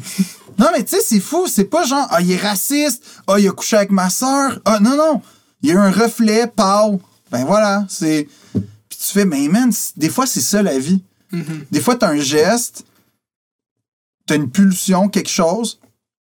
Puis, puis là, tu sais, c'est extrême, mais tu peux après ça y Ouais, aller à l'échelle microscopique. Puis tu fais des gestes, puis tu fais pourquoi j'ai dit ça, pourquoi j'ai fait ça? Puis une, t'as une société qui codifie ces gestes-là, mais après ça, t'as ta propre, t'as ta propre morale. C'est pour ça que j'aime beaucoup la philosophie en général, c'est parce que je trouve que la philosophie aide. Tu sais- mettons, je vais dire ça comme ça. Ça, ça se peut que ça sonne un peu genre conspirationniste, le grand éveil, là, mais c'est pas, c'est pas dans cette perspective-là. Moi, je suis pro-conspiracy talk ici. là. OK, parfait. Mais j'ai l'impression que, on va dire, je vais essayer de l'expliquer facilement, puis je suis pas sûr que ça va être facile, je suis pas sûr que je vais être capable. T'as- quand tu regardes une, une- un- une peinture, une toile euh, XYZ, là, on- je vais prendre la Joconde parce que c'est- c'est très facile. T'as le sujet de la Joconde, t'as la peinture, t'as le visage, mais en fait, t'as la peinture. T'as les traits humains de, de Léonard de Vinci qui a fait ci, ça, qui a- ça, c'est toute la vie du tableau. Ça, c'est toute la vie. Ça, c'est- c'est c'est- c'est là où l'incarnation de l'idée s'est faite. C'est qu'il a tourné à gauche euh, son poignet à la place de continuer tout droit. C'est qu'il a mis cette, cette, cette, cette couleur-là, cette nuance-là, il l'a mise comme ça. Mais pour que le tableau existe longtemps, il y a une couche de vernis dessus. Ça, pour moi, puis c'est là où ça fait un peu conspirationniste, c'est que j'ai l'impression que notre personnalité, notre vie, c'est le tableau, c'est la peinture, c'est la, c'est la, et que la société, les codes, ce qui permet de continuer dans la vie, puis d'évoluer, puis de traverser, puis de voyager, tout ça, c'est le vernis, c'est le cadre, c'est... Puis la philosophie, ce que j'aime, c'est qu'on dirait que c'est un espace entre la vie et le vernis. C'est un espace qui te permet de prendre une distance, puis faire, OK, voici comment la vie est organisée, voici comment la vie marche, puis il y a plein de gens avec lesquels tu vas être d'accord, avec lesquels tu seras pas d'accord, qui vont émettre des idées. Des fois, ça va être brillant, des fois, tu vas faire, un peu cave. Puis des fois, tu vas faire, ouais, c'est exactement comme ça que je la vois. Puis c'est ça que j'aime de la philosophie. Puis c'est pour ça que Camus, je trouve c'est un, un immense auteur. C'est qu'un, il avait une humilité. Deux, il était ultra complexé. Fait que ce qui nourrit son humilité. Parce que c'est un gars pauvre, Camus, là. Mais pauvre de chez pauvre. Sa mère savait pas lire. Son père est mort à la guerre avant sa naissance. Fait que c'est une mère monoparentale pauvre qui sait pas lire. Mhm. Euh, c'est un génie un peu spontané parce que c'est un prof à Alger qui a fait Wow, il se passe de quoi avec ce kid-là? Il va voir la mère, il dit Votre enfant est spécial. La mère veut le retirer parce que, tu sais, à cette époque-là, ben, l'enfant, c'est une source de revenus, là, à un moment donné, là, rapidement. Puis il a fait Non, non, non. Il va faire des concours pour aller dans les grandes écoles parce qu'il y a vraiment un potentiel. Fait qu'il réussit à convaincre la mère et Camus devient Camus. Puis quand Camus gagne le prix Nobel en 57, et il a envoyé une lettre à son professeur qui s'appelait Louis Germain, il me semble, Monsieur Germain en tout cas, qui explique, il dit J'ai jamais oublié ce que vous avez fait pour moi, puis Camus, euh, je, resterai toujours votre élève euh, éternellement. Puis, euh, puis ça pour dire que Camus, ce qui est le fun, c'est que à travers ses romans, il crée cette distance-là. Puis ça, c'est rare. Tu sais, un roman, c'est une histoire. On va raconter un tableau X, Y, Z qui s'inscrit. Mais Camus, lui, son roman, il se passe dans. C'est même une vitrine dans Ouais. l'intérieur du tableau. C'est ça. Il, il se passe dans l'espèce de. de, de, de, de- entre, la- entre, le, entre le vernis puis entre le- la peinture, c'est c'est là qu'il se passe ces histoires. C'est pour ça que c'est.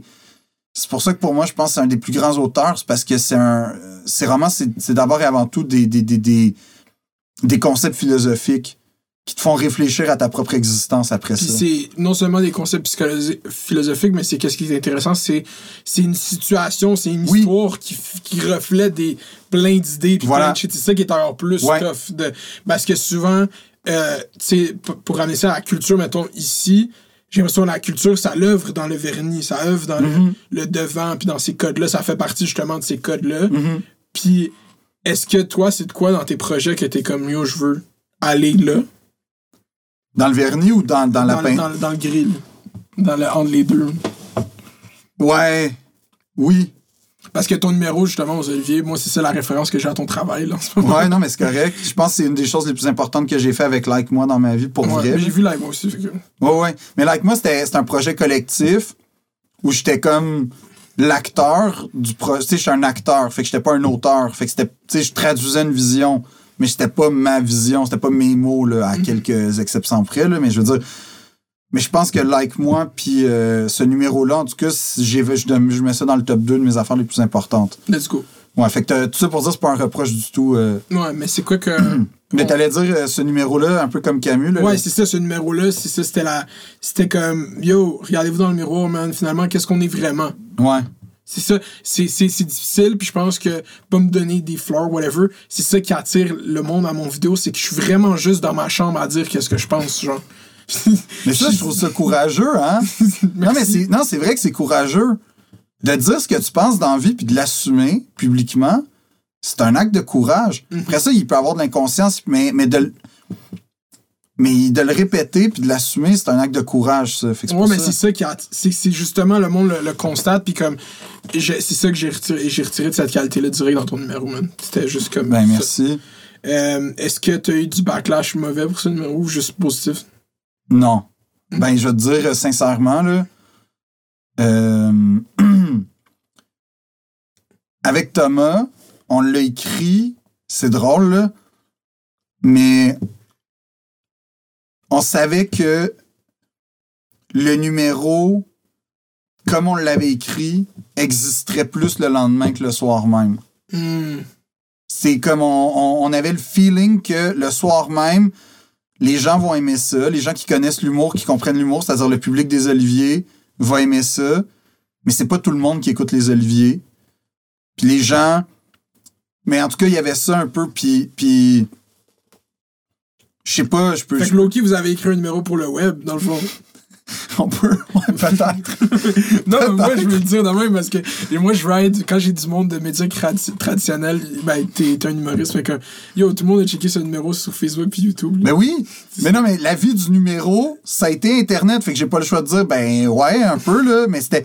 Je sais pas si c'était. vous- Le but, c'était quand même de faire un bon numéro pour ce soir-là. Puis de s'inscrire dans le gala comme pas le numéro poche. Mais. En, en le répétant, en le travaillant, on était comme, ouais, si, s'il y a un backlash ou s'il y a comme un succès, on- on- en fait, on était juste genre, on peut pas, on pourra pas se baser sur le soir même Sur le, le feeling dans la salle à ce ça. moment-là, ouais. ni même sur mon téléphone, genre, euh, Quelques secondes après. c'est ça. Euh, euh, sauf que le- ce qui est arrivé, c'est que ce soir-là, tu sais, j'ai reçu des, des textos d'humoristes qui, genre, ils m'ont jamais texté de ma vie, là. Comme. C'était écrit peut-être. Il y avait beaucoup de peut-être sur mon téléphone. Puis, euh, non, j'ai eu, genre, euh, des milliers, milliers de commentaires Wow. toutes plateformes confondues. Puis là, je- dans les milliers, je vais quand même inclure les commentaires en dessous là, Ouais, des posts. Des milliers, milliers. Je pense que négatif, je pense même pas que j'en ai compté 50 en toute honnêteté. Let's go, man. J'en ai compté peut-être 50. Sur les 50, il y en a genre. Il y en a deux, c'était moi. Ah oui, c'est ça, c'était sûr. Non, mais il y en avait peut-être 38 que c'était genre. Je vois pas ce qu'il y a de drôle. Fait que là, t'es comme, ben, toi, ok. Là, T'es comme-.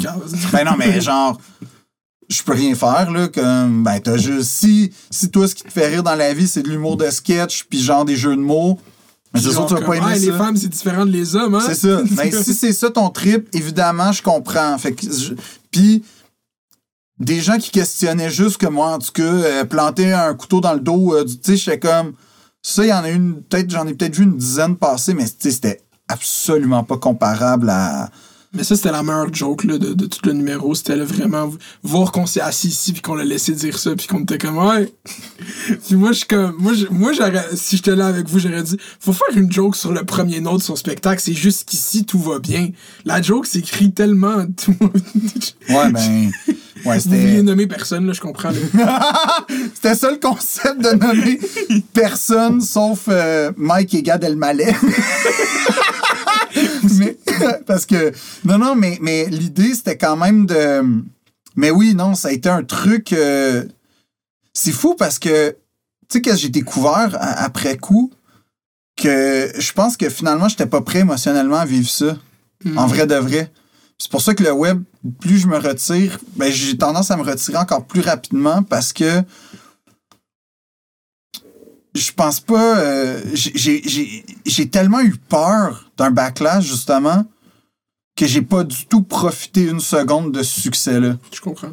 Comme je l'ai publié parce que j'étais fier de ce numéro. Tu sais, j'étais quand même à peu près sûr que ça avait bien passé. Quand j'ai vu Radio-Canada partage ton numéro, ben là, tu sais, si Radio-Can, qui a genre 8 millions d'avocats derrière eux pour comme, tu sais, qui dépassent pas une, tu sais, un, un millimètre de. J'ai fait, OK, si Radio-Canada me back, je Mhm. pense que. Fait que je l'ai juste partagé en story en me disant ça va exister 24 heures, puis ça va vivre comme ça va vivre. Puis j'étais fier de ce travail-là parce qu'on a travaillé très, très, très, très fort, Thomas et moi. Fait que j'étais fier quand même de présenter ça. Puis je sais aussi que dans mon, mon espèce de, de- d'écho chamber de YouTube, puis tout ça, c'est pas tout le monde qui écoute. En fait, c'est à peu près personne dans mes amis qui écoute les Oliviers. Mhm. Fait que je voulais un peu, genre, faire, hey, regardez, j'ai fait ça hier, je suis très fier. Mais là, quand j'ai vu comme l'espèce d'embrasement là, qu'il y a eu, La là, viralité, c'est comme t'as Ouais. goûté à la. Il y a des shit, des fois, ça pogne sur Internet. ouais, là, j'ai fait, OK, là, tout le monde va voir ça. Tout le monde l'a vu. Ouais. Ouais, puis là, j'ai fait. C'était pas fait pour être vu par. C'était fait pour être vu. Mais c'était pas fait pour être vu par tout le monde, là. Je comprends. Il y a des codes dans ce. Il y a- il y, a des codes dans ce numéro-là. Je joue avec des affaires comme. Il y a des jokes qui passent par-dessus la tête sûrement de beaucoup de gens qui l'ont vu. Ouais, un peu. Puis là, j'ai fait. Oh mon Dieu, ça peut être vraiment mal interprété. Puis depuis ce temps-là, tu vois, ça, ça a comme éveillé une anxiété profonde chez moi que j'ai vraiment complètement sous-estimé. Puis depuis ce temps-là, tout ce que je fais, je suis ultra stressé. Comme Comme- là, mettons, t'es stressé, genre? En ce moment, ouais. Ah, ok. Ouais. Puis rien que je peux faire, mettons, pour genre qu'on chill, genre. On fume-tu un badge, genre? Non, justement, j'ai. euh, écoute, ça, c'est quand même drôle. Je sais pas si je devrais le compter, mais au pire, on le coupera, là. Au pire, ouais. J'ai. Euh, tu sais, à dire jusqu'où je me suis rendu dans, ma, dans, dans, dans mon anxiété. C'est quand même relié au weed. Globalement, tu sais, le vendredi matin, je fais des capsules à Radio-Canada où je donne mon point de vue sur l'actualité. Merci beaucoup. Mais ça, là, depuis les Oliviers, c'est devenu genre un- une affaire qui, qui, qui, qui- c'est une source d'anxiété. Mais c'est correct, je la maîtrise, je suis entouré, euh, je parle de mes idées avec les gens avec qui j'écris, j'en parle avec les gens en qui j'ai confiance, puis des fois, c'est comme, Pff, non, dis pas ça. Non, t'as pas, t'as pas, tu sais, quatre jours, c'est trop court pour exprimer une idée complexe des fois. Des fois, non, mais des fois, oui. Fait que, comme, concentre-toi sur autre chose. Parfait. Fait que ça, tu sais, je suis quand même dans une zone de sécurité. Récemment, on m'a demandé d'écrire un, un portrait euh, pour le, le prochain, la prochaine édition du Clin d'œil. Hmm. De la, de la, de la- Fait que j'ai écrit le portrait. Mais anyway, ça va être, ça va être, ça va être, tu sais, je peux le dire, là, c'est sur sort dans Labrosse. C'est ça, c'est sur Sarah-Jeanne Labrosse Ok. que je connais pas beaucoup, en fait. Puis, je rencontre Sarah-Jeanne. Puis Sarah-Jeanne, genre, tu sais, comme. Je trouve que c'est ça le point de départ, c'est que je fais. On dirait que Sarah-Jeanne appartient à la perfection à quelque part. Hmm. Il y a quelque chose de. Elle est belle, elle réussit, elle a une belle maison. Il y a quelque chose de fou chez elle. Puis je suis comme, mais. Est-ce qu'il y a quelque chose au-delà de l'image? C'était ça ma question, en fait. Puis je sais que oui.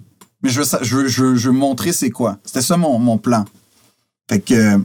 on se parle tout, j'écris l'article. Puis globalement, l'article, c'est juste que je dis. Je pense que ce que je comprends d'elle, je pense. Premièrement, fille adorable, brillante, euh, comme. Talentueuse. ultra talentueuse. Mais pas juste talentueuse comme actrice, c'est ça que j'ai découvert. Talentueuse comme genre juste. Tout, en fait. Elle gère bien. du monde, Il y a du monde de même. ouais. Ouais, elle gère bien tout ce qu'elle fait. Les rénaux de sa maison, man, c'est un, c'est un chef-d'œuvre, sa maison, tellement que c'est beau. Tout ce qu'elle fait, c'est bien géré. Elle est très consciente de. C'est ça que je découvre chez elle, en fait, qu'il y a une vérité. euh, Anyway, mon article, c'est juste genre. Je dis, ben, moi, je pense que ce que je vois chez elle, c'est qu'elle est très ouverte à parler de ses failles, à parler de ses. Mais faut être très attentif quand elle parle. Parce qu'elle parle avec tellement d'aplomb que tout est comme Ah ouais, ok, ouais, ouais, ouais. Puis là, tu, vas glisser, ça va glisser, genre, ça- la phrase qui fait Ah, ok. Puis c'est ça que j'écris. Et puis là, là, je pars dans un espèce de. J'envoie le texte. Puis là, je pars dans un espèce de délire paranoïaque de. Oh my god, ça va tellement être mal interprété. Ça va être genre. Ça, c'était-tu. C'était supposé être un fluff piece dans un magazine? Ben oui, man. Une analyse de, de psychiatriste. Oui, je suis en train de faire genre, oh non, dans le fond, ce que je suis en train de dire, c'est qu'il faut l'écouter quand elle parle. Tu sais, il faut, faut être attentif à 100% de la conversation avec elle parce que elle dit beaucoup de choses à travers le silence, à travers ses hésitations, à travers son regard. Comme il faut vraiment être très, faut, faut pas manquer rien. C'est une totalité. C'est ça un peu la conclusion.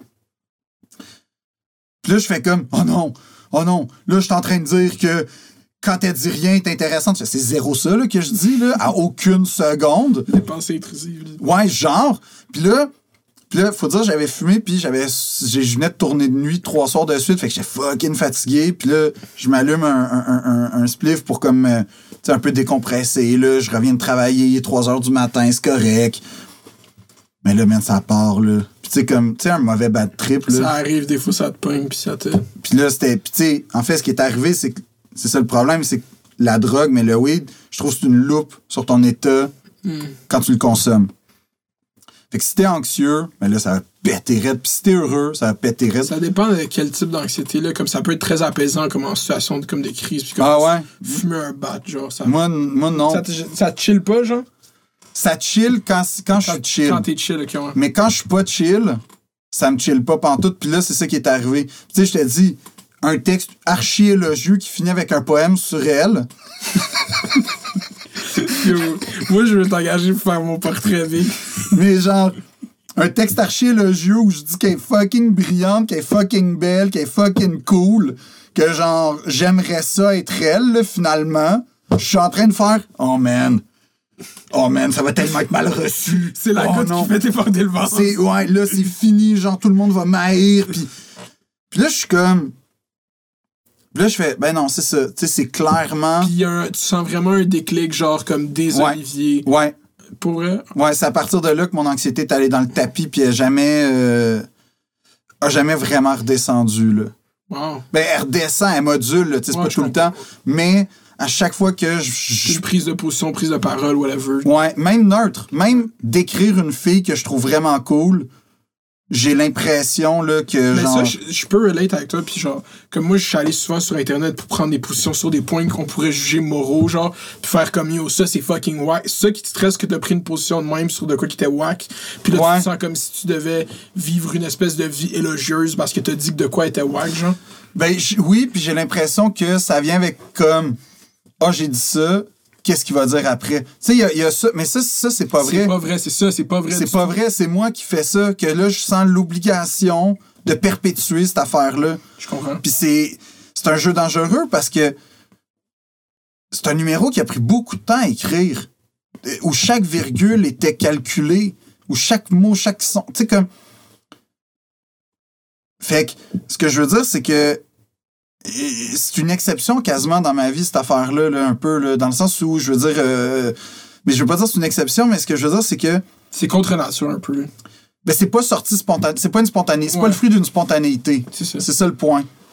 Puis là, je suis appelé par l'humour à faire des trucs plus spontanés, plus. euh, Fait que là, moi, je me mets l'obligation d'être comme niveau ça, mais je pourrais pas, là, toute ma vie être ça. Puis l'affaire, c'est ça, c'est que là, tu prends position. Fait que là, tu sais. Il y a bien des questions sur lesquelles j'ai pas de réponse, là. Genre vraiment, vraiment, vraiment, là. J'ai des opinions. Mais qui, mon opinion est-tu importante pour vrai? Non. Je suis pas chroniqueur dans la. Je suis pas chroniqueur dans les journaux. Euh, je suis pas influenceur.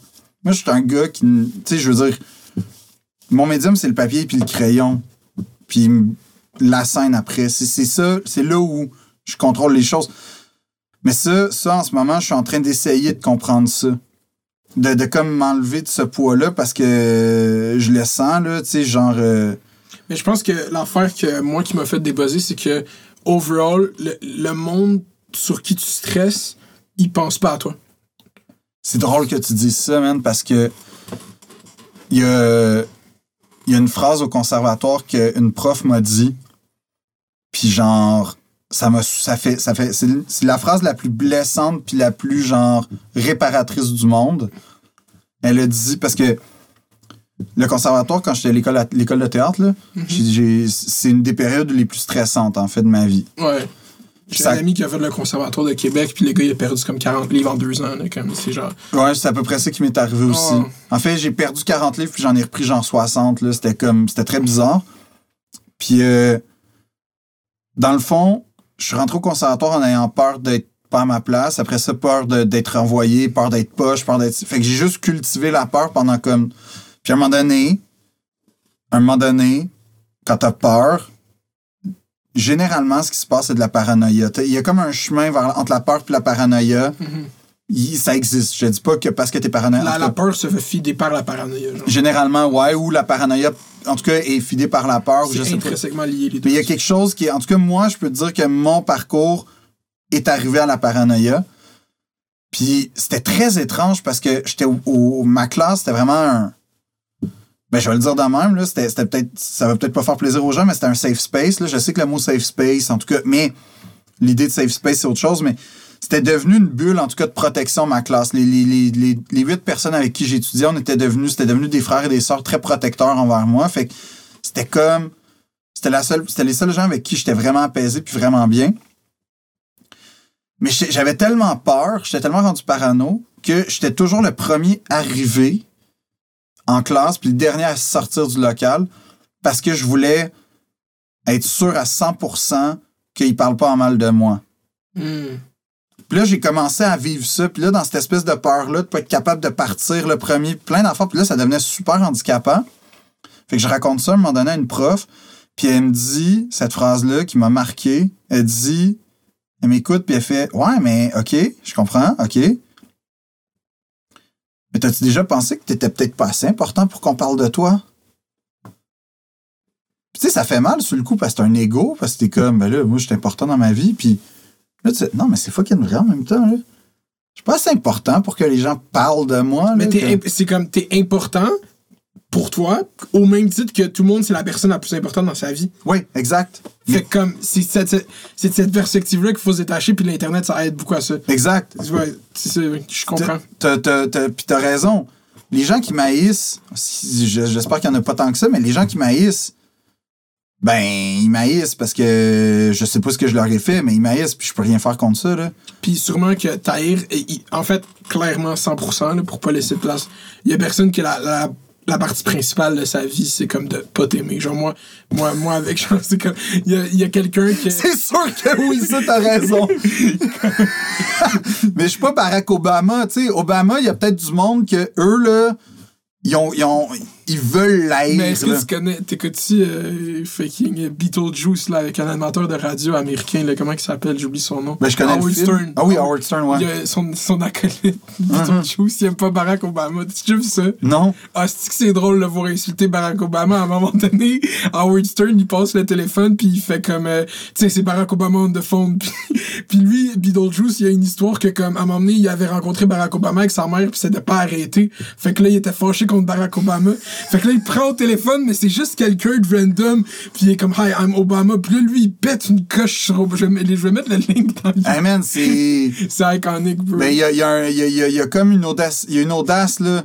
Parce que en dire de quoi sur quelqu'un, puis allô, toi mon tabac. Hey man, c'est. parce que, non, mais c'est parce que- C'est un trigger, là, début, t'es- au début, il était, il était chill, t'es comme, hi, Mr. Obama. Puis là, le gars qui joue Obama, il dit une affaire genre comme, oh, you whack, whatever. Puis là, il déclic, fait comme, you a punk ass bitch too. Ça, ça, ça, Oh man! C'est drôle en crise comme clic. Tu vois, j'ai vu ça sur TikTok. Ah, tu vois, mais ça m'intéresse. La seule chose que j'ai vue sur TikTok qui m'a enchanté, c'était l'origine du mot thé, que t'as thé puis chair. Puis que, genre, en fonction de, de où ça doute. C'est comme un typhon puis un ouragan. genre, dépendamment des parties de la Chine qui ont été comme des, des, des marchands européens, ben, comme au Portugal, on dit ciao. Puis je sais pas trop comment on dit ciao, hein, mais c'est comme plus la racine ciao. Puis dans. la- en français, c'est thé ou ti ou tout ça. Fait qu'en tout cas, j'étais bien impressionné. Ça, c'est la seule chose que j'ai vue sur TikTok parce que j'ai vu beaucoup de gens danser sur TikTok. Beaucoup, beaucoup. Ouais, il faut sortir de ça, man. Ben ouais. C'est devenu une application de danse à cause que c'est juste trop puissant puis comme y a rien qui vend mieux que le sexe. Fait que là, le sexe vend mieux sur ce site-là. genre. Ben je dis le sexe, mais danser, c'est Plus que OnlyFans? Ben oui, plus. Il y a un milliard de personnes qui ont téléchargé TikTok en 2020. Oh shit! Puis là, quand j'ai dit le sexe, c'est sexualiser des gens à travers la danse. Il n'y a pas du sexe sur TikTok. Là. Non, non, non. Mais comme, euh, ouais, c'est ça qui vend le plus partout, genre. Fait que, Ah ouais. C'est pour ça que le monde pense que c'est une application de danse, mais en tant que tel, il y a tellement de contenu. Ah, parce que ça, OnlyFans, c'est une autre affaire qui m'intrigue beaucoup, là. OnlyFans, c'est comme Patreon, mais comme pour les prostituées. C'est Cool. quoi? C'est- le Netflix des, des, des prostituées. C'est quoi, c'est quoi la différence? Cool. ok, c'est. Ça, tu me confirmer que j'irai jamais mettre les pieds là-dessus, man. C'est. Ben, c'est comme, même, c'est même crissement intéressant comme concept parce que qui qui profite de la porn depuis que la porn existe, c'est clairement pas les sex workers, tu comprends? Non. Mais tu penses-tu que moi, je pourrais avoir un OnlyFans, mettons? Si je me montre pas, là. Tu sais, Si si. pour avoir un Patreon, c'est juste le monde le- Ça, ça rentre dans le clickbait, puis y a de quoi. Tu vois, comme Mathieu on a parlé de lui, puis je voulais faire une vidéo sur lui, à emmener, j'ai débuzzé que ça valait pas la peine. Le gars, il a passé les trois dernières semaines de sa vie, il a réalisé qu'une fille à Lucam a fait un OnlyFans. Il n'est pas revenu encore, lui. Il a fait trois vidéos YouTube là-dessus, c'est parti un OnlyFans, il en parle tous les jours sur son Facebook. Il y a de quoi dans cette histoire-là que des filles font de l'argent qui frustrent les hommes? Les- Ah, ouais, principalement, ah, ouais. genre, Ouais, ouais, trigger, là, de quoi de genre, Hum, elle fait cette shit. Puis là, surtout, Guillaume Lepage, il est bizarre, fait que. Comment, attends, là, je vais vous donner du contexte. Guillaume Lepage, il est bizarre, fait qu'il est comme, combien d'argent tu fais avec ça? Ça, Ah c'était oui. la partie la plus biz de l'entrevue. Louis-Jean Cormier, il est venu 15 minutes après. On lui a-tu demandé combien d'argent qu'il faisait avec son club 360? Pas une crise de questions là-dessus. Non, j'avoue. On s'en calisse, mais là, c'est comme il y a de quoi dans vendre du sexe qui frustre, qui insécurise les hommes. Mais je pense qu'il y a aussi de quoi, mais t'as raison, là. Puis il y a de quoi que, à chaque fois qu'on entend parler d'OnlyFans, c'est genre, tu fais 70 000 piastres par mois, tu sais, comme. Puis on oublie. Puis on oublie ceux qui font genre 80 piastres, là. Tu sais, genre, il y a ça aussi, là. C'est Exactement. ceux qui arrivent dans la, tu sais, dans la, la- la- le mainstream, là, qui, le- le- les OnlyFans, c'est tout le temps genre, OK, c'est des filles qui se montrent puis qui font genre 635 000 par année. Parce qu'ils ont montré une influenceuse qui a décidé de se montrer. Moi, pas de mentir, je pensais Marie-Pierre Morin venait à Tout le monde en parle pour partir sur OnlyFans. pas de mentir. Comme si c'est you le branding, tout le monde. Là. Comme moi, je pense que le Québec, il faut qu'il m'engage à la direction artistique de la culture. Je vais juste le faire pour le fun. Mais toi, tu pensais vraiment que sa première entrevue en 9 mois, c'était comme une info pub pour. Je vais, aller, je vais être sur OnlyFans. Je en- que- je vais te dire le texte, ok? C'est, elle arrive, j'étais une crise de personne de merde avant, je vais sûrement le re-être, mais check, je vais départir de l'argent public, de la culture, puis maintenant, abonnez-vous à mon OnlyFans. Puis là, vu que c'est en direct, je pensais qu'elle allait montrer une boule, faire une controverse des articles, puis tout. Ça le fait, ça le fait. On veut un moment culturel au Québec. Est-ce que tu l'achètes? Moi, je peux te le vendre. Ça, c'est un moment culturel. C'est un- moment culturel. Je trouve que tu vas, tu vas dans une audace. C'est un moment. C'est un moment. Je suis pas sûr que c'est culturel à 100%. Définition culturelle. Mais non, mais attends, le culturel, pour moi, c'est... Ah, c'est une bonne question que tu poses en plus. c'est culturel. C'est la culture, une fille issue de la culture, une émission culturelle d'affaires publiques. C'est c'est un moment culturel, si elle faisait ça. Si elle annonçait son OnlyFans. Ouais, pour moi, la culture, faut qu'il y ait quelque chose de... la- Ouais, j'avoue, parce que... Est-ce que OD, c'est de la culture pour toi? Si c'en est, en tout cas, pour moi, ça rentre pas dans mon idéal. Ok. Parce que... Non. Non? Pour, pour, pour qu'il y ait de la culture... Je te dis pas que... Attends, je vais, dire ça- je vais, je vais essayer de nuancer. Ok. Je pense que les gens... Je pense qu'il y a une part d'art- d'artisans, d'artistes dans OD, c'est-à-dire le concepteur de décor, euh, peut-être une- d'une certaine façon la réalisation, euh, on va créer la scénarisation des histoires. Je pense qu'il y a une part, mais je pense pas que les acteurs principaux, c'est-à-dire les candidats, ils sont dans une démarche culturelle dans leur tête. Je pense qu'ils sont dans une démarche de popularité. En tout cas, c'est ça mon hypothèse, c'est mon préjugé. Puis, ils sont dans une démarche de je veux devenir un influenceur du web en sortant. Je veux avoir un compte Instagram, C'est bien qu'on ait la même vision que ça. un verified account, je veux mon crochet bleu, je veux annoncer, genre, je veux un partenariat avec tel resto, Avec Chef tel, Cookit. avec ça. Je veux, euh, je veux annoncer tel cours de shit de ça. Je pense que je, je, je- te dis pas que c'est 100% pas culturel. Parce que je pense que. Puis j'en connais intimement des gens. Tu sais, Jay, pour moi, Jay du Temple, je l'ai vu à l'école de l'humour. Je connais sa démarche. On en a beaucoup parlé. Fait que je sais qu'il y a une fibre artistique, Jay, dans la vie. Je- ça fait longtemps qu'on s'est parlé, fait que je sais pas, il est rendu où. Mais à- à l'époque où il a commencé au D, il l'avait en tout cas. Ça, je te le garantis à 100%. D'ailleurs, on l'oublie, mais le premier, j'avais écouté évidemment parce qu'on se connaissait bien. Euh, la pre- toute première émission du reboot, là, il fait un stand-up de genre 5-6 minutes sur OD. Comment OD dans les années euh, de son grand-père ça aurait pas passé, genre, ou qu'est-ce qui aurait été OD. En tout cas, c'est une genre de transposition. Fait que je pense qu'il y a des gens qui ont une fibre artistique, mais je pense pas que le produit en tant que tel est culturel. C'est dans ce sens-là où je dis ça. Puis il y a surtout une chose, moi, qui me- qui m'épate, c'est que finalement, en ce moment, la télé, les seuls nouveaux visages qu'on voit, c'est dans la télé-réalité. Mhm. C'est quand même. euh, C'est triste comme statement, mais c'est vrai, là. Ben, il y a quelque chose où tu fais. C'est pour ça, tu sais. euh, ben, Thomas, Thomas et moi, on, se chicane souvent quand on parle de ça, mais je fais. J'ai l'impression que, like moi, c'est un peu genre. Ou bien c'est une exception, mais ce que je souhaite pas. En fait, je souhaite ni que ce soit une exception, ni que ce soit le dernier cas d'espèce où tu as une émission qui mise sur des visages inconnus. Il y avait des visages connus quand même. Il y avait Catherine qui était connue, tu avais Adib, puis tu avais qui était quand même connu, là, qui avait de l'expérience, que c'était pas, c'était pas des. Mais t'avais Guillaume, Karine, Florence et moi. Personne nous connaissait, là. On n'avait pas vraiment d'expérience à part de la figuration des troisième rôles, des petites affaires. Fait que j'ai l'impression qu'on a été comme un peu un des derniers, euh, une des dernières séries à miser sur les inconnus, des talents inconnus. Ce qui est plate. Parce que ça serait quand même cool, je pense, puis bien, en plus, d'a- d'a- d'avoir euh, d'avoir des nouveaux visages qui ont peut-être d'autres choses à offrir qu'un code promo sur Instagram. Ça pourrait être, ça pourrait être pas pire avoir quelqu'un qui a, y a, y une plume, quelqu'un qui a, je sais pas, une sensibilité à partager, qui a- Ben, t'as raison, parce que c'est la, c'est la même opinion que j'ai. Comme moi, j'adore le show en tant que tel. Oui. Occupation double, j'adore le regarder, je trouve ça tellement divertissant. Mhm. Mais pendant que moi, je fais mes vidéos d'OD, c'est ça que je dis tout le temps. Je suis comme, ouais, mais là, tout le monde, faites attention, là, on parle de ces gens-là, mais après, ils sortent, puis ils veulent prendre votre. Ils sont populaires, puis ils vont juste là pour ça, puis t'as beau le dire, ça crée ça, genre. Mais ils sont populaires combien de temps, mettons? Ben, live, c'est c'est tout, c'est tout différent. Ben, on a Marc-Pierre Morin qui est populaire, ça fait 15 ans. Déjà, Oui, Là. Puis, euh, ça dépend du monde, man. Ça dépend qu'est-ce qu'ils décident de faire. Euh, ils sont assez populaires pour faire des live. Je suis sûr que tu vas voir des comptes de, de gars d'eau des ils font encore des annonces. Les gars, genre Renault, tu sais, ils essayent de travailler dans la culture, genre, ils essayent de, de, de prendre des jobs, puis ils sont juste comme, ils, ils se définissent comme personnalité culturelle qui fait partie du milieu, genre, comme. Ben, en même temps, je suis Mais dis-toi que, dis-toi, bro, mais c'est ça qui est absurde, c'est que il y a une fille hier, j'invente rien, je vais pas dire son nom, je peux dire son nom, fucking Rim d'OD, ok? Elle a fait euh, 15 stories contre la vaccination, ok? Samedi.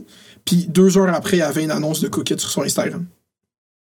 Pas contre la vaccination, mais comme je soulève des questions sur les doutes que j'ai que c'est peut-être dangereux, tu sais, contre la Est-ce vaccination. que, est-ce que tu penses que les gens ils sont courants de l'ultra-crépidarianisme? Non, vas-y. OK. Mais je, je, je sais, c'était pas. ah, Là, ça faisait un peu mesquin comment je posais cette question. Non, c'était mais... Mitchell, c'était Mitchell. Non, non, non, mais dans le sens où je te pose la question parce que c'est Étienne Klein qui est comme un des gars que je trouve les plus intelligents puis genre vraiment cool. Klein, euh, en passant, Étienne, si vous voulez, là. Étienne comme Étienne, puis Klein comme euh, K-L-E-I-N, fait que comme Calvin Klein. Klein, ok, ouais. Mais c'est Klein, euh, vu qu'il est français, là, apparemment. Puis Étienne Klein, c'est un, c'est un genre de. Un physicien, c'est un gars de science, mais qui mixe la philosophie pour expliquer des concepts. Genre le temps, mettons. Puis euh, pendant la pandémie, il a parlé de l'ultra-crépidarianisme. L'ultra-crépidarianisme, c'est en gros parler avec assurance de sujets qu'on connaît pas. Hmm. Fait que je te pose la question en disant quand tu comprends ce concept-là, tu es capable après quand tu connais ce concept-là, puis moi c'est un concept nouveau en passant là, ça- je l'ai appris l'année passée là, que ça existait. Je suis pas je suis pas meilleur que personne, c'est juste que ben, ça fait en sorte que quand tu vois une fille d'OD parler de la vaccination, tu fais c'est quoi ton d'expertise toi dans la vie là? C'est ça, mais là, la- Qui- la- qui faut la- que je j'écoute? sais, l'affaire avec l'Internet qui me fait tout le temps chier, c'est le- la réponse que, ben, j'ai le droit à mon opinion. Mais une opinion, c'est pas la même chose que des faits mis devant Mhm. 100 000 personnes. Exactement. C'est pas la même chose du tout. genre. Exactement. Puis, entre, il n'y a pas de caméra, il n'y a pas de micro, je te donne mon opinion sur la vaccination à, la, la- la- fermée. Mhm. J'ai le droit d'avoir mon opinion. Et entre avoir une plateforme où j'ai 100 quelques mille personnes, c'est pas la même portée. C'est ça aussi qu'il faut comprendre. C'est que oui, tout le monde a droit à son opinion. Mais ton opinion peut avoir une portée. Il faut mesurer cette portée-là. Puis tu sais, l'autre chose que je me pose comme question, puis je vais, te donner un exemple euh, qui m'est arrivé vraiment récemment. C'était par rapport au féminicide, puis Camus d'ailleurs. Camus, dans le premier homme, il y a un moment donné, son- je, je vais faire l'histoire rapidement là, pour pas ennuyer les gens, mais peut-être les gens Non, s'ennuient. les mais- gens sont divertis, bro, je te jure, man. Ok. Ici, on a des gens soif de connaissances et de choses intéressantes. OK, ben écoute, merci d'être encore là. Sinon, je suis désolé. Mais dans le premier homme, qui est comme le roman posthume de Camus, en fait, quand Camus est mort en 1960, dans sa valise, il y avait euh, les manuscrits du premier homme. Ok. Fait que c'est comme le roman qui a jamais vraiment existé, mais on l'a publié quand même. Euh, c'est euh, probablement son roman le plus autobiographique, puis c'est mon préféré. En gros, il raconte que son père part en faire une patrouille. Euh, ben, il est dans l'armée. Part faire une patrouille avec un ami. Il arrive au poste. Et là, il voit les corps, genre, trucidés des deux soldats qui devaient relever. Puis, t'as son ami, son, au père de Camus, qui dit, en gros, Ouais, mais faut les comprendre, les gens qui ont fait ça. On est sur leur pays, on est l'ennemi, ils souffrent, tu sais, je comprends. Puis t'as le père de Camus qui répond Non, un homme, ça s'empêche. Ce qui veut dire par là. En tout cas, c'est l'interprétation que j'en fais. Puis j'ai quand même étudié, fait que je sais que j'inscris. Je, je sais que c'est pas n'importe quoi, mais après ça, ça, ça- on peut débattre, mais mon interprétation d'un homme, ça s'empêche, c'est pas dans le sens. C'est pas dans le sens genre, tu fais rien de ta vie, puis tu sais, comme tu t'empêches de tout. L'idée de s'empêcher, c'est évalue tes pulsions, évalue tes émotions. Ce que ça veut dire, c'est un homme, ça s'empêche. Oui, tu souffres que l'armée soit là dans ton pays puis t'envahisse, c'est vrai, tu souffres. Mais c'est justement parce que tu comprends la souffrance que c'est de voir des gens mourir que tu tueras pas. Tu comprends le mal que c'est, donc tu le reproduiras pas. Parce qu'il y a toute une pensée aussi. euh, je vais pas dire n'importe quoi, mais il y a un philosophe, en tout cas, euh, je pense que c'est Bourdieu, un, un sociologue des années 60, 10 en France, qui parle du fait que la violence se perd jamais vraiment, en fait. C'est que, ben, on connaît l'idée, là, c'est que si tu as été violenté quand t'es petit, euh, il y a beaucoup de chances que tu reproduises ça malgré toi plus tard. C'est un peu cette idée-là. Ouais. Mais lui, il, il a dissèque vraiment mieux que moi. Là. Puis en gros, l'idée, c'est qu'un homme, ça s'empêche, pour moi, c'est que face à la pulsion de violence, parce que tu sais c'est quoi, parce que tu l'as vécu, parce que tu as eu mal, tu vas pas la repro- tu vas t'en empêcher parce que tu es humain. Tu es dans une civilisation, tu as une, t'as une humanité, donc tu as une empathie, puis tu es capable de voir le miroir de ton geste. Puis même le, le mot s'empêcher, là, j'ai pas analysé ça, mais là, ça me fait penser. Le mot s'empêcher met de l'avant qu'il y a une conscience de Oui, qu'il faut, qu'il faut que t'empêches. exactement. Puis dans ça, être consciente qu'il y a une pulsion qu'il faut empêcher. C'est ça. Il y a- il y a- tu pourrais l'empêcher. Tu vois, c'est- j'ai jamais. c'est- vraiment brillant ce que tu dis parce que c'est vrai. Empêcher, c'est comme faire un barrage. Fait que si c'était pas là, si je mets pas mon. Tu sais, le, le flux va couler. pas qu'il y a quelque chose. C'est ça. Puis, en gros, j'ai juste fait un texte, un, post sur Instagram, une story où j'expliquais que j'expliquais l'idée d'un homme, ça s'empêche. c'est ça, je me demandais aussi. Ah. Je, je crois que tu déjà parlé de ça dans un podcast, mais là, Ouais. moi, je l'ai lu, c'est ça. Puis je l'ai fait, je l'ai fait, puis en gros, j'expliquais pourquoi, euh, c'était un peu en lien avec les féminicides, en vrai, là, j'expliquais pourquoi un homme, ça s'empêche, puis pourquoi faut jamais oublier ça dans la vie, malgré ta souffrance personnelle. Puis, toutes les réactions que je recevais, c'était « Oh, wow, c'est vraiment beau, wow, merci ». C'était beaucoup... euh, c'était beaucoup, beaucoup des filles qui me disaient « Merci 100%, tu sais, l'espèce de, de, Ouais. de- de- d'emoji euh, 100%, je sais pas quoi ». Puis je l'ai retiré parce que en fait, moi, ce que je voulais proposer avec ça, c'était une piste de réflexion sur, justement, le libre arbitre. Tu as le choix dans la vie, tout le temps, de tes gestes, quand même. Fondament- à la racine de tes gestes, tu as le choix, oui ou non. Faut juste prendre le recul, puis faut juste constater l'humanité. Tu sais, c'est ça que ça. Pour moi, en tout cas, c'est ça que ça veut dire un homme, ça s'empêche. C'est que j'ai le ch- je peux frapper si je veux. Ben, si je veux. Euh, je veux dire, si, si- je peux avoir une pulsion, mais il faut réfléchir, là. Prends le temps. Puis, en tout cas, je voulais juste provoquer une réflexion là-dessus. Puis là, finalement, c'était juste des compliments, compliments, compliments, très féminins. Fait qu'il y avait comme une, une espèce de. Mais c'est ça, c'est ça qui est wack avec ce prendre position sur les. Puis moi, j'ai vu beaucoup de. Comme, parce que moi, je, je, vois du monde des fois qui prennent position sur des choses, puis moi, j'ai la réaction de faire, comme tu dis, juste euh, pour qu'on dise que tu, tu parais ça. bien. Quand moi, je fais tout le temps ça, dire des choses que je trouve Ouais. paraissent bien, genre. Mais tu sais, après ça, c'est important de dire ces choses-là quand même parce que tu as un auditoire. Mais en même temps, est-ce que c'était ça ton intention? Parce que des fois, ton intention, c'est juste de dire de quoi de vraiment bien dit, bien fait, bien, tu sais, comme tu synthétises, puis punchline, paf, voilà. Puis c'est correct parce que là, t'as fait comme une joke, t'espères des rires, puis c'est le web, fait qu'à la place d'être des rires, ça va être des thumbs up ou je sais pas quoi. Moi, je, je vis avec ça. Mais quand ton but, c'est de faire réfléchir ou de provoquer une discussion, puis que clairement, il n'y a pas de discussion, il y a juste des merci, ou des. En fait, pas des merci, des bravos. Ouais, je comprends. Là, t'es comme. OK. pour ça que j'ai fait ça. C'est pas pour ça que j'ai fait ça. Non seulement c'est pas pour ça, mais finalement, ça sert à rien ce que je fais, parce que ce que je fais, finalement, c'est avoir du crédit sur quelque chose qui est beaucoup plus grave, beaucoup, beaucoup, beaucoup plus grand que moi. Mhm. Puis là, c'est là où, quand je te dis, j'avais le droit fondamentalement de le faire. Pour vrai, là. J'avais le droit de le laisser là aussi. Tout allait bien, là. Tout le monde était d'accord. Ton père a le droit d'aller en Algérie aussi. Bon. c'est vrai. Non, mais ça, c'est un peu les mêmes shit. Oui, oui, t'as raison. Mais en même temps, c'est ça aussi, comme je trouve la responsabilité des réseaux sociaux quand t'as un auditoire de 30 et plus. Tu sais, quand t'as un vrai auditoire, ben, c'est d'être conscient que ce que tu dis, ça a un impact quand même. Puis que ça peut, ça peut avoir l'air des fois que. Tu sais, c'est cette publication-là qui se voulait comme une piste de réflexion, juste comme, hey, voici un concept, tu sais, je vous le donne. Ça peut avoir l'air du, je me fais un crédit sur une cause. Puis ça, moi, c'est là où j'ai des problèmes, là, des fois, dans la vie. Là. Je trouve que j'aime vraiment pas ça quand il y a des affaires, puis tu vois du monde.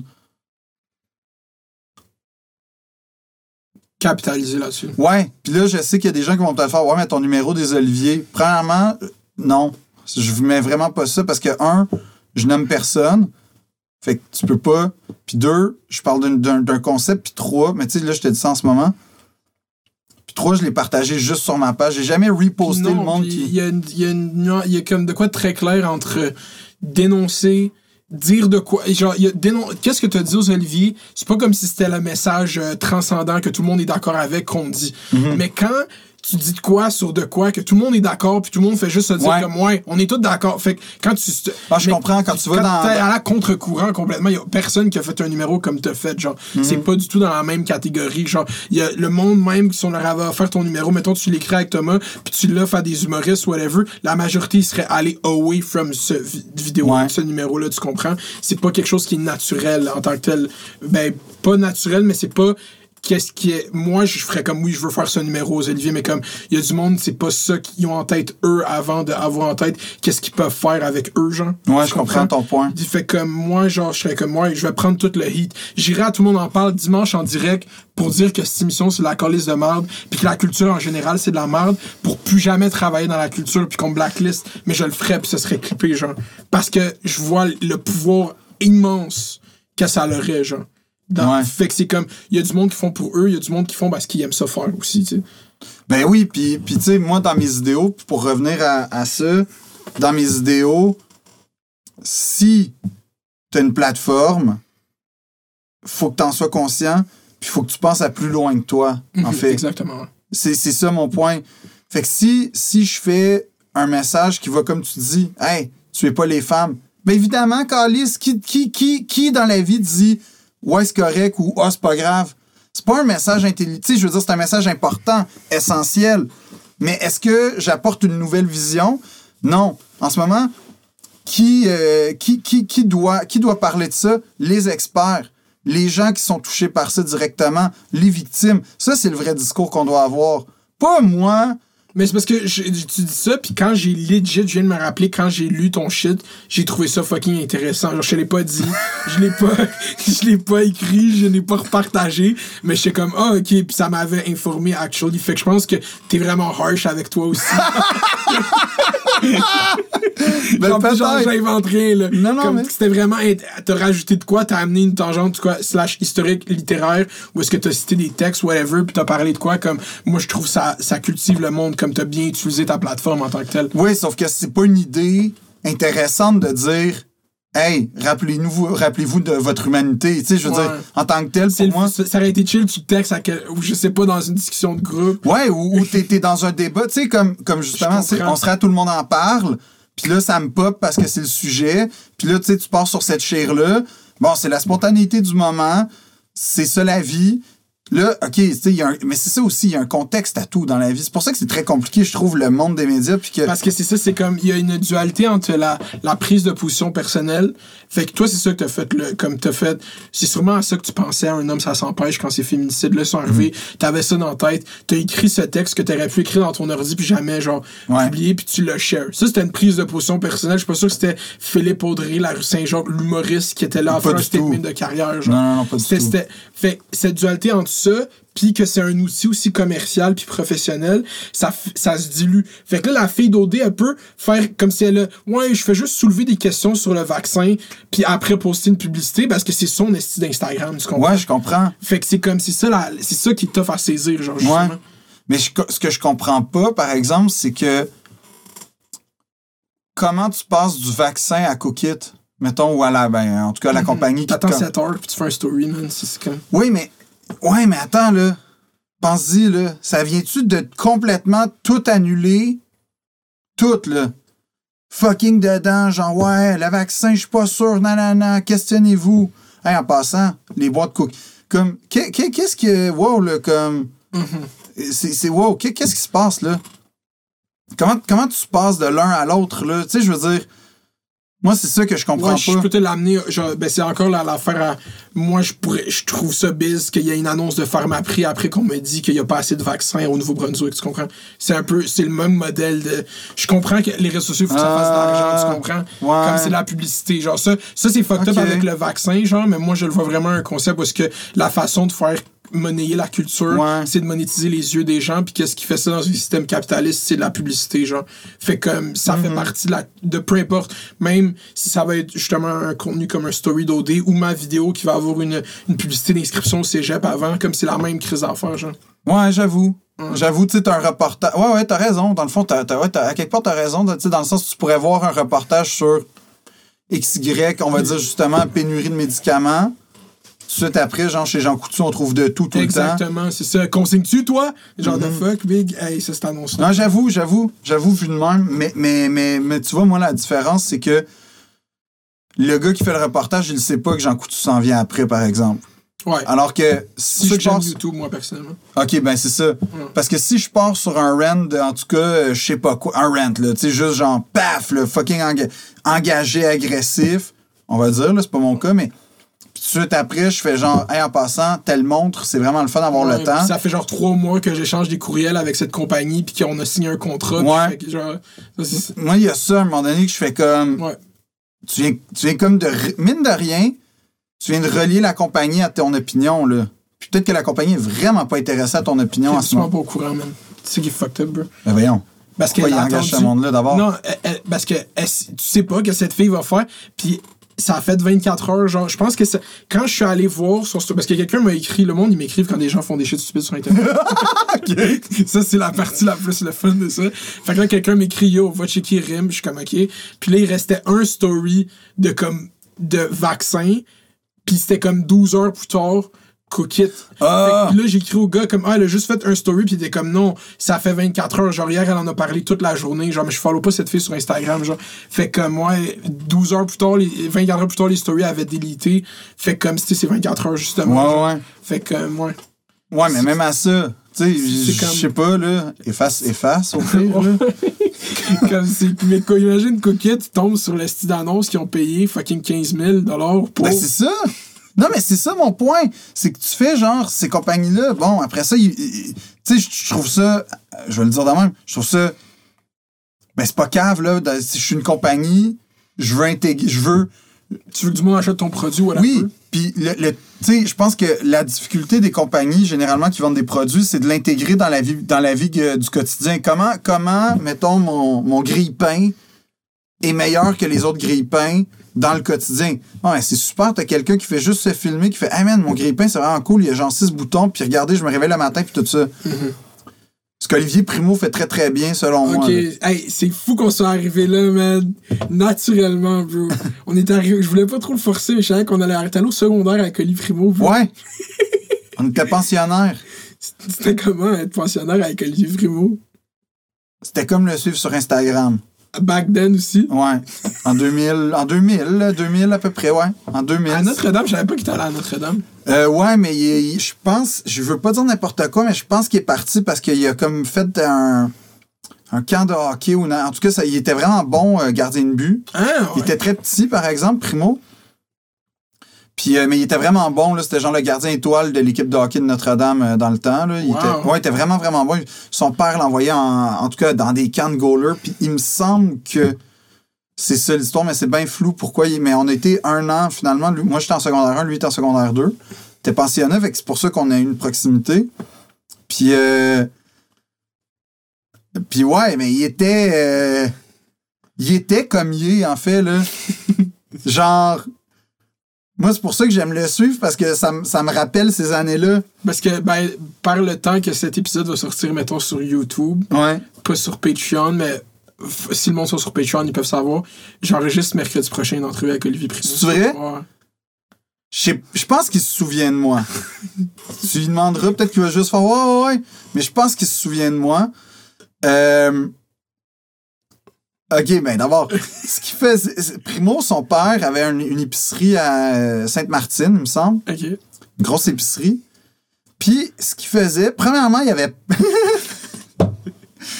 il y avait plein d'affaires promotionnelles d'épicerie. tu sais, genre des panneaux de joueurs de foot. Non, mais tu sais, genre des panneaux de joueurs de foot avec- que tu mets, puis là, tu mets genre la boîte de, de- les Doritos, puis genre. Mais il y avait comme le panneau du joueur de foot, on va dire. Il y avait une coupe Stanley gonflable. Il y avait tout ça. Mais l'affaire que j'ai jamais compris comment il a fait pour s'en sortir, c'est qu'il y avait un mini frigidaire dans sa chambre. Ça, c'était pas vraiment euh, comme. C'était pas bien vu. Ben, c'était pas vraiment permis. Ouf. Mais il l'avait. Puis, comme son père avait une épicerie, dans le fond, ce qu'il a fait, en fait, Olivier, c'est qu'il a transformé sa chambre en épicerie.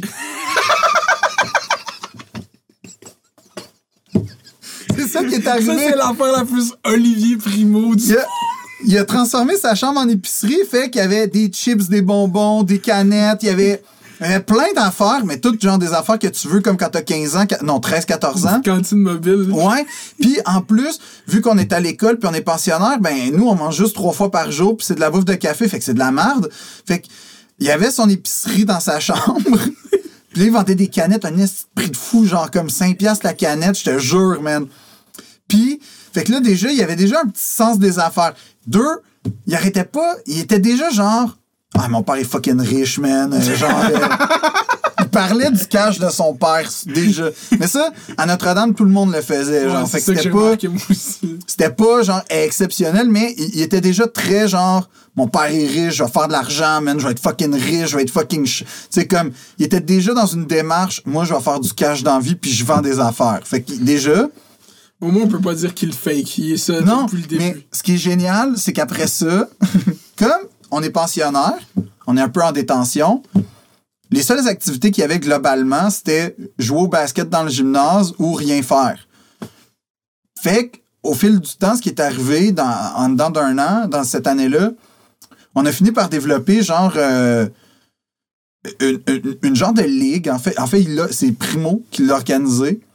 La ligue de on jouait à risque. Hmm. Fait qu'on jouait à risque souvent. Comme c'était vraiment un jeu très populaire, risque, quand je- cette année-là. Fait qu'on avait tous nos jeux de risque. C'est le fun, risque. J'ai Ouais. Chris quand j'étais jeune. J'ai jamais rejoué depuis en passant, là, mais. euh, fait que là, on avait tous nos jeux de risque. Puis le Primo avait créé une ligue de risque. Mais ce qui est drôle, ça, c'est très. Tu vois, comme le personnage est là. c'était pas tout le monde qui était admis dans la ligue de risque. c'était comme un club semi-privé. Il fallait une exclusivité pour augmenter la demande. Tu sais, ouais. on devait être une vingtaine sur l'étage, puis on était peut-être 8, 10 à peine. On était, on était pas beaucoup à être dans la ligue de risque. Moi, une chance, j'étais dedans. Ouais, je sais pas pourquoi, mais j'étais dedans. J'étais comme assez cool pour. Puis, J'avais assez de connaissances historiques, je pense. mais je pense même pas que c'était ça. Je pense que c'était juste genre. Moi, je l'ai trouvé déjà, cool. être pensionnaire à Notre-Dame, ça- c'est quand qu'ils ont arrêté d'avoir des pensionnaires? 2001. Euh, 2001. juin 2001. Ok. Puis C'était c'était en en secondaire 2, fait que c'était en juin 2001. Puis, fait que c'est ça, fait que Primo avait organisé une ligue de risque privée, Exclusif. exclusive. Puis là, on avait, des, on avait des petits avantages, genre là, on avait le droit de piger dans son sac de chips des affaires de même qu'on était dans le club. Il est fort. Ah, il était vraiment là, là. Puis, euh, il était toujours en... En fait, ce qui m'impressionnait de lui, c'est que je trouvais qu'il se présentait, quand il se présentait, il se présentait comme un adulte. Hmm. Fait qu'il allait voir un petit gars, il allait voir comme un surveillant, t'es comme bonjour, Olivier Primo, mon père a une épicerie, affaire de même. Puis là, Il donnait sa carte d'affaires. un peu. Puis là, il expliquait que, genre, euh, il donnait son idée. Moi, je pense qu'on devrait faire ci, on devrait faire ça, nan, nan. Puis là, il partait, puis il était, en plus, on avait tout un petit uniforme avec la cravate, fait qu'il avait vraiment l'air d'un petit homme d'affaires. Puis euh, l'ultime affaire très, euh, que je trouve qui est, qui est comme... il, était, il était quand même fendant parce que on a reçu un album de finissant à la fin de l'année. Puis, euh, comme les albums, là, on le fait signer. Moi, je vais voir Primo, je dis, Hey, tu peux-tu signer? Tu sais, c'est quand même cool. En fait, non. Non, non, non. Ça, il ça, il l'admettra pas. Il l'admettra pas. Mais je suis arrivé dans, dans le club, la chambre du club en faisant, hey, les gars, euh, je peux-tu signer? Puis Primo a fait, hey, moi, je veux signer son album à lui. Fait que, comme, je suis très fier. Puis, Primo était ami avec un gars qu'on va appeler euh, Vincent, OK? Il- il- Fait que Vincent, je te donnerai le nom, puis tu lui parleras après de ce gars-là si tu veux. ok, parfait. Vincent était amoureux d'une fille dans la classe. Fait que ce que Primo a fait, il signe mon, mon truc, il laisse un petit mot genre WhatsApp, euh, il m'appelait Balou, là. WhatsApp Balou. OK? Puis là, il prend la photo du gars de Vincent, il fait une esti de longue flèche jusqu'à une fille dans la classe. Puis il écrit sur cette flèche-là qui mène du gars de Vincent à la fille, genre Je t'aime, euh, sors avec moi, euh, non, non, non. Puis il a repris, il a continué. En fait, il a pris, il est parti de la fille, il a fait une flèche de la fille jusqu'à Vincent, sur laquelle il a écrit Va chier tes fucking laid.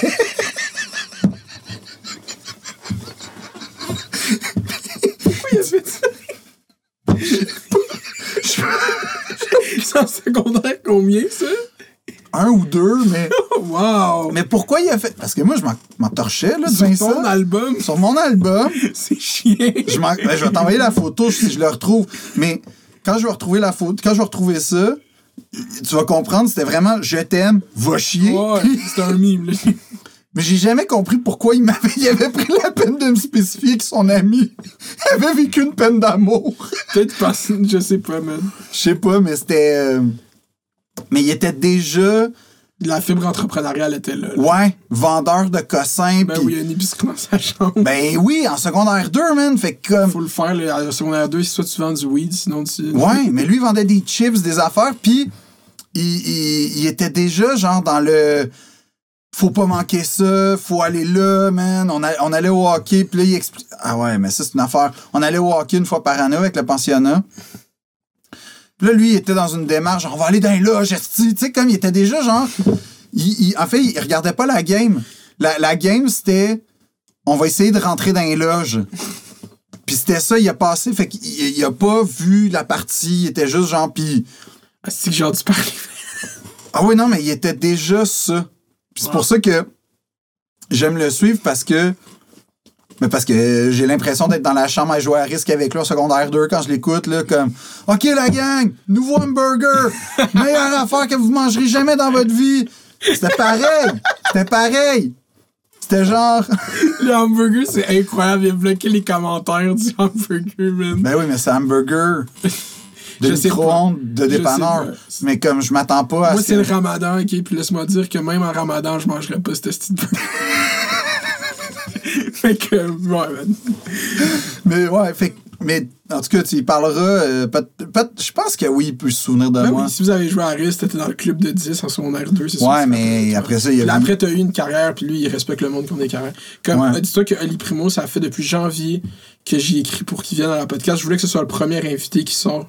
Puis euh, ça a tout le temps pas Mais donné. il était censé être à mon émission, puis il a pas, il a, il a- il a annulé finalement une affaire même. Ouais, parce que comme- moi j'ai quand même un historique avec qu'on a bif sur internet. Moi avant j'étais bloqué d'Olivier Primo. C'est une des parties qui a fait que j'ai été connu. Ben pas connu, mais Ali Prime? Oli Prime Time, moi je l'appelle, man. Comme euh, il m'avait bloqué à cause que j'avais fait une joke sur lui sur mon Instagram, mais avant que je fasse YouTube, j'avais peut-être comme 500 followers sur Instagram. C'est drôle, ça. Puis euh, il m'a bloqué. Puis là, quand j'ai eu mon YouTube, j'ai fait une vidéo parce que j'étais comme Oli, il faut que tu me débloques. Genre, puis il m'a débloqué.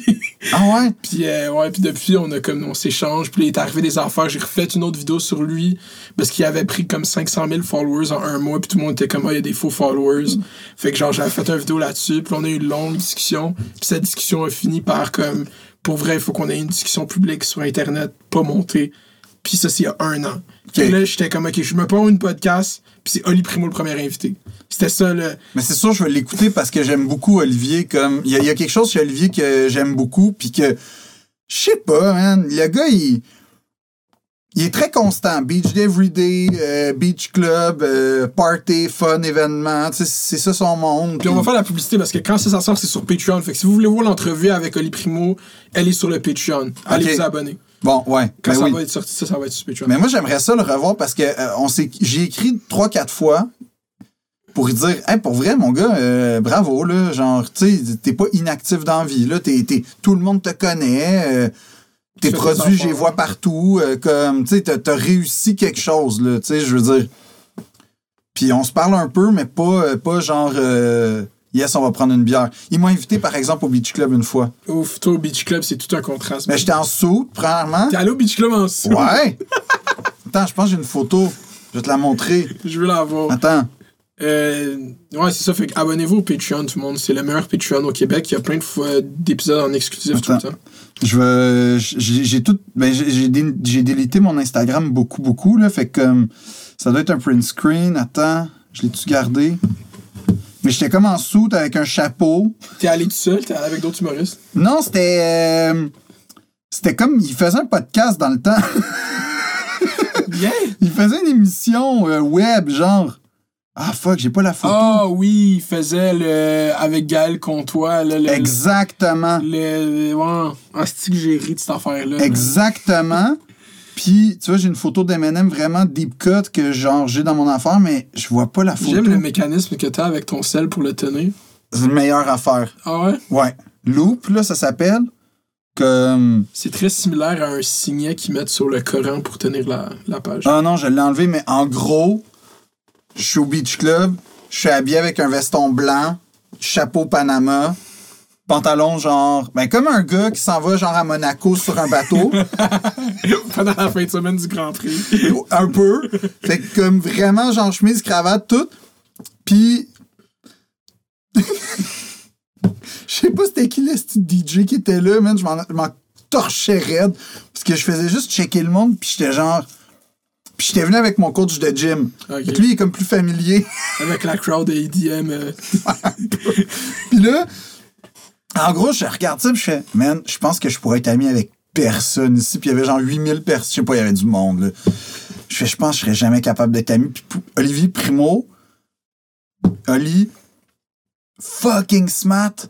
Il me prend, il m'amène dans le boot VIP collé sur le DJ. Genre, moi, j'ai comme la meilleure. Mais il y a personne à ce moment-là, dans cette place-là, qui en a plus rien à chier de ce qui se passe que moi. Puis je suis là, genre j'ai un buffet, man. Olivier, il est là, il passe toute la soirée, toute la journée avec moi. Il me fait faire le tour en carte, comme. Il me présente à du monde ultra smart. Tout le monde me prend en photo, genre. Man, c'est lui le boss. J'avais l'air du boss du Beach Club, en fait. Il va voir si se passe bien. on prend, on prend une photo comme du monde dans, dans l'espèce de loge, là, finalement. Son obsession de la loge, il l'a gardée. Puis, je sais pas trop, man. Je regarde la photo, genre, hey, je, la regarde pas, la photo. Mais je la regarde, je sais pas, deux, trois ans plus tard. Là, je fais comme, tu sais, il y a Lisandre Nadeau puis JMC, puis genre, toute cette gang-là.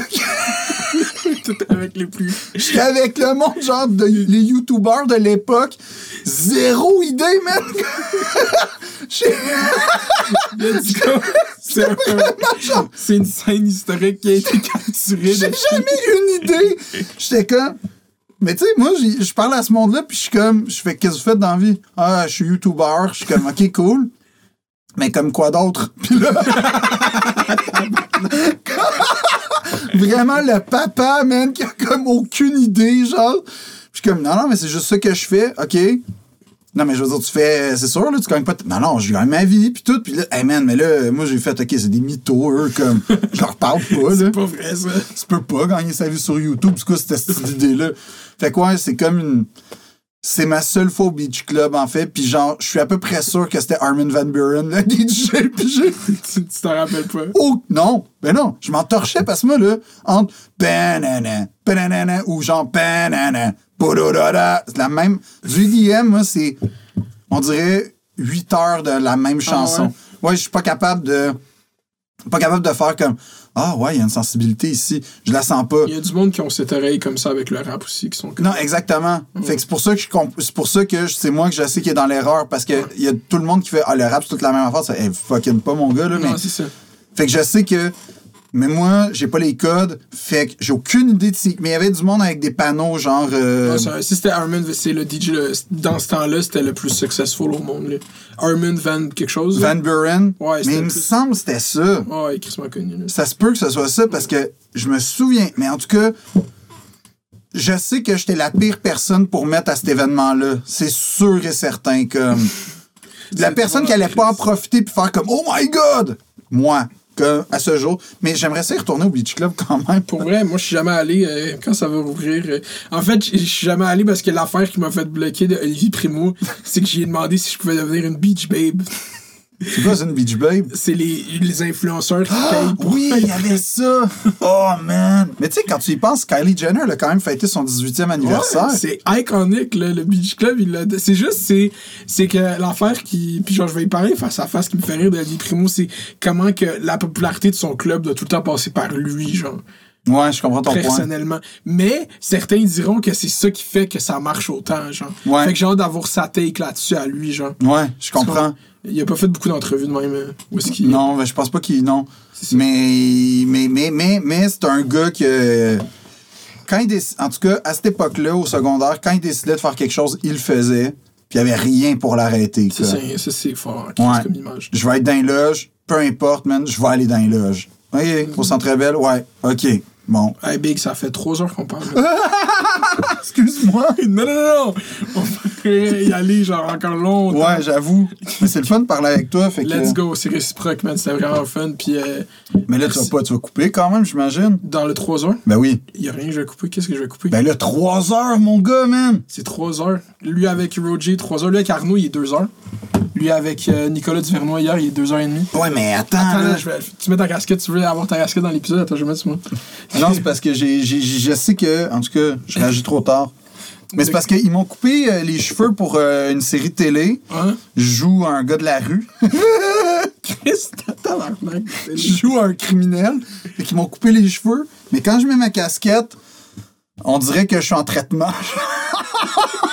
Mais pour vrai, quand tu mets ta casquette, je- t'as t'as comme un tout autre visage que sans tes cheveux. Je sais pas si c'est mieux ou pire, mais c'est un. Je sais pas si j'ai pas encore décidé si c'est mieux ou pire. Merci. Je sais pas c'est lequel je préfère. Je laisserai, je laisserai le tribunal populaire. Ok, fait que merci d'avoir écouté Fait d'hiver, tout le monde. Ah non, non, c'est pas vrai, j'ai une question du Patreon. OK? Euh, quand t'es membre conseil exécutif du Patreon, t'as le droit de poser une question. Ouais. Puis c'était quand même une bonne question, le gars avait l'air d'être un fan. Ben, une bonne question. Le, le personnage Thé- Théodore sans H, est-ce que c'est un personnage que t'as écrit ou que t'es impliqué dans la création? Puis si oui, est-ce que c'est dérivé de toi ou c'est quelqu'un euh, juste de que t'as imaginé, genre? Euh, non, je suis pas impliqué dans la création. C'est Nathalie Doumar qui s'est inspirée de sa vraie vie, par contre. Ok. Puis moi, j'ai des amis, euh, j'ai des amis qui sont TDAH. Euh, ben, ouais, TDAH. Fait que, mettons, la série, c'est Nathalie, l'autrice. Puis le personnage, c'est moi qui est inspiré, mais je suis pas euh, TD, moi. J'ai rien de ça, en fait. Mais les, les, comme les intérêts puis les traits du personnage, comme. euh, Ah, ça, c'est un mélange de, de l'autrice puis de moi. Tu sais, comme on. C'est un travail d'équipe, en fait, la création d'un personnage, généralement. Là, Fait Ok. que elle, elle m'envoie une version, puis là, on se parle. Puis de toute façon, Nathalie, on a été au conservatoire ensemble. Fait que vous connaissez bien. On se connaît super bien. Fait qu'à la base, elle l'avait écrit d'une façon que rapidement, je pourrais embarquer dans, dans le personnage. Elle savait que, tu sais, j'aime beaucoup, beaucoup de choses, que je suis un gars quand même. Ben, je sais pas si les gens vont s'en rendre compte après trois heures, mais je parle beaucoup. mais, euh, Mais je ouais. t'ai pas arrêté parce que moi, euh, j'ai le cœur brisé. En- Hier soir, j'ai écouté le ton sous-écoute avec Marilyn Jonca et j'ai que Ah ouais, là- pour toi. Je me sentais mal. J'avais envie de retourner dans le temps, aller voir Marilyn Jonca puis plus jamais lui donner un micro parce que c'était rough, man. Puis Mike était trop drunk pour faire quelque chose, man. Ouais. Puis tu t'es fait traiter de tis, genre je pourrais le compter, genre 45 fois dans cet épisode. je, je sais pas, man. Je... C'est vrai qu'on finit là-dessus. Sans commentaire. Parfait, c'est tout ce que je voulais. Euh, merci beaucoup pour ton temps, c'était Ça vraiment fait plaisir. Ben, merci, merci d'avoir été là avec nous, tout le monde qui t'écoute. Si vous êtes encore là, vous êtes fort en Chris, mais c'était bon. Fait que j'imagine que vous êtes rendu jusqu'à là. Fait, merci d'avoir écouté. Bye, au revoir. Dogwall. Le maire de le, le maire de le maire de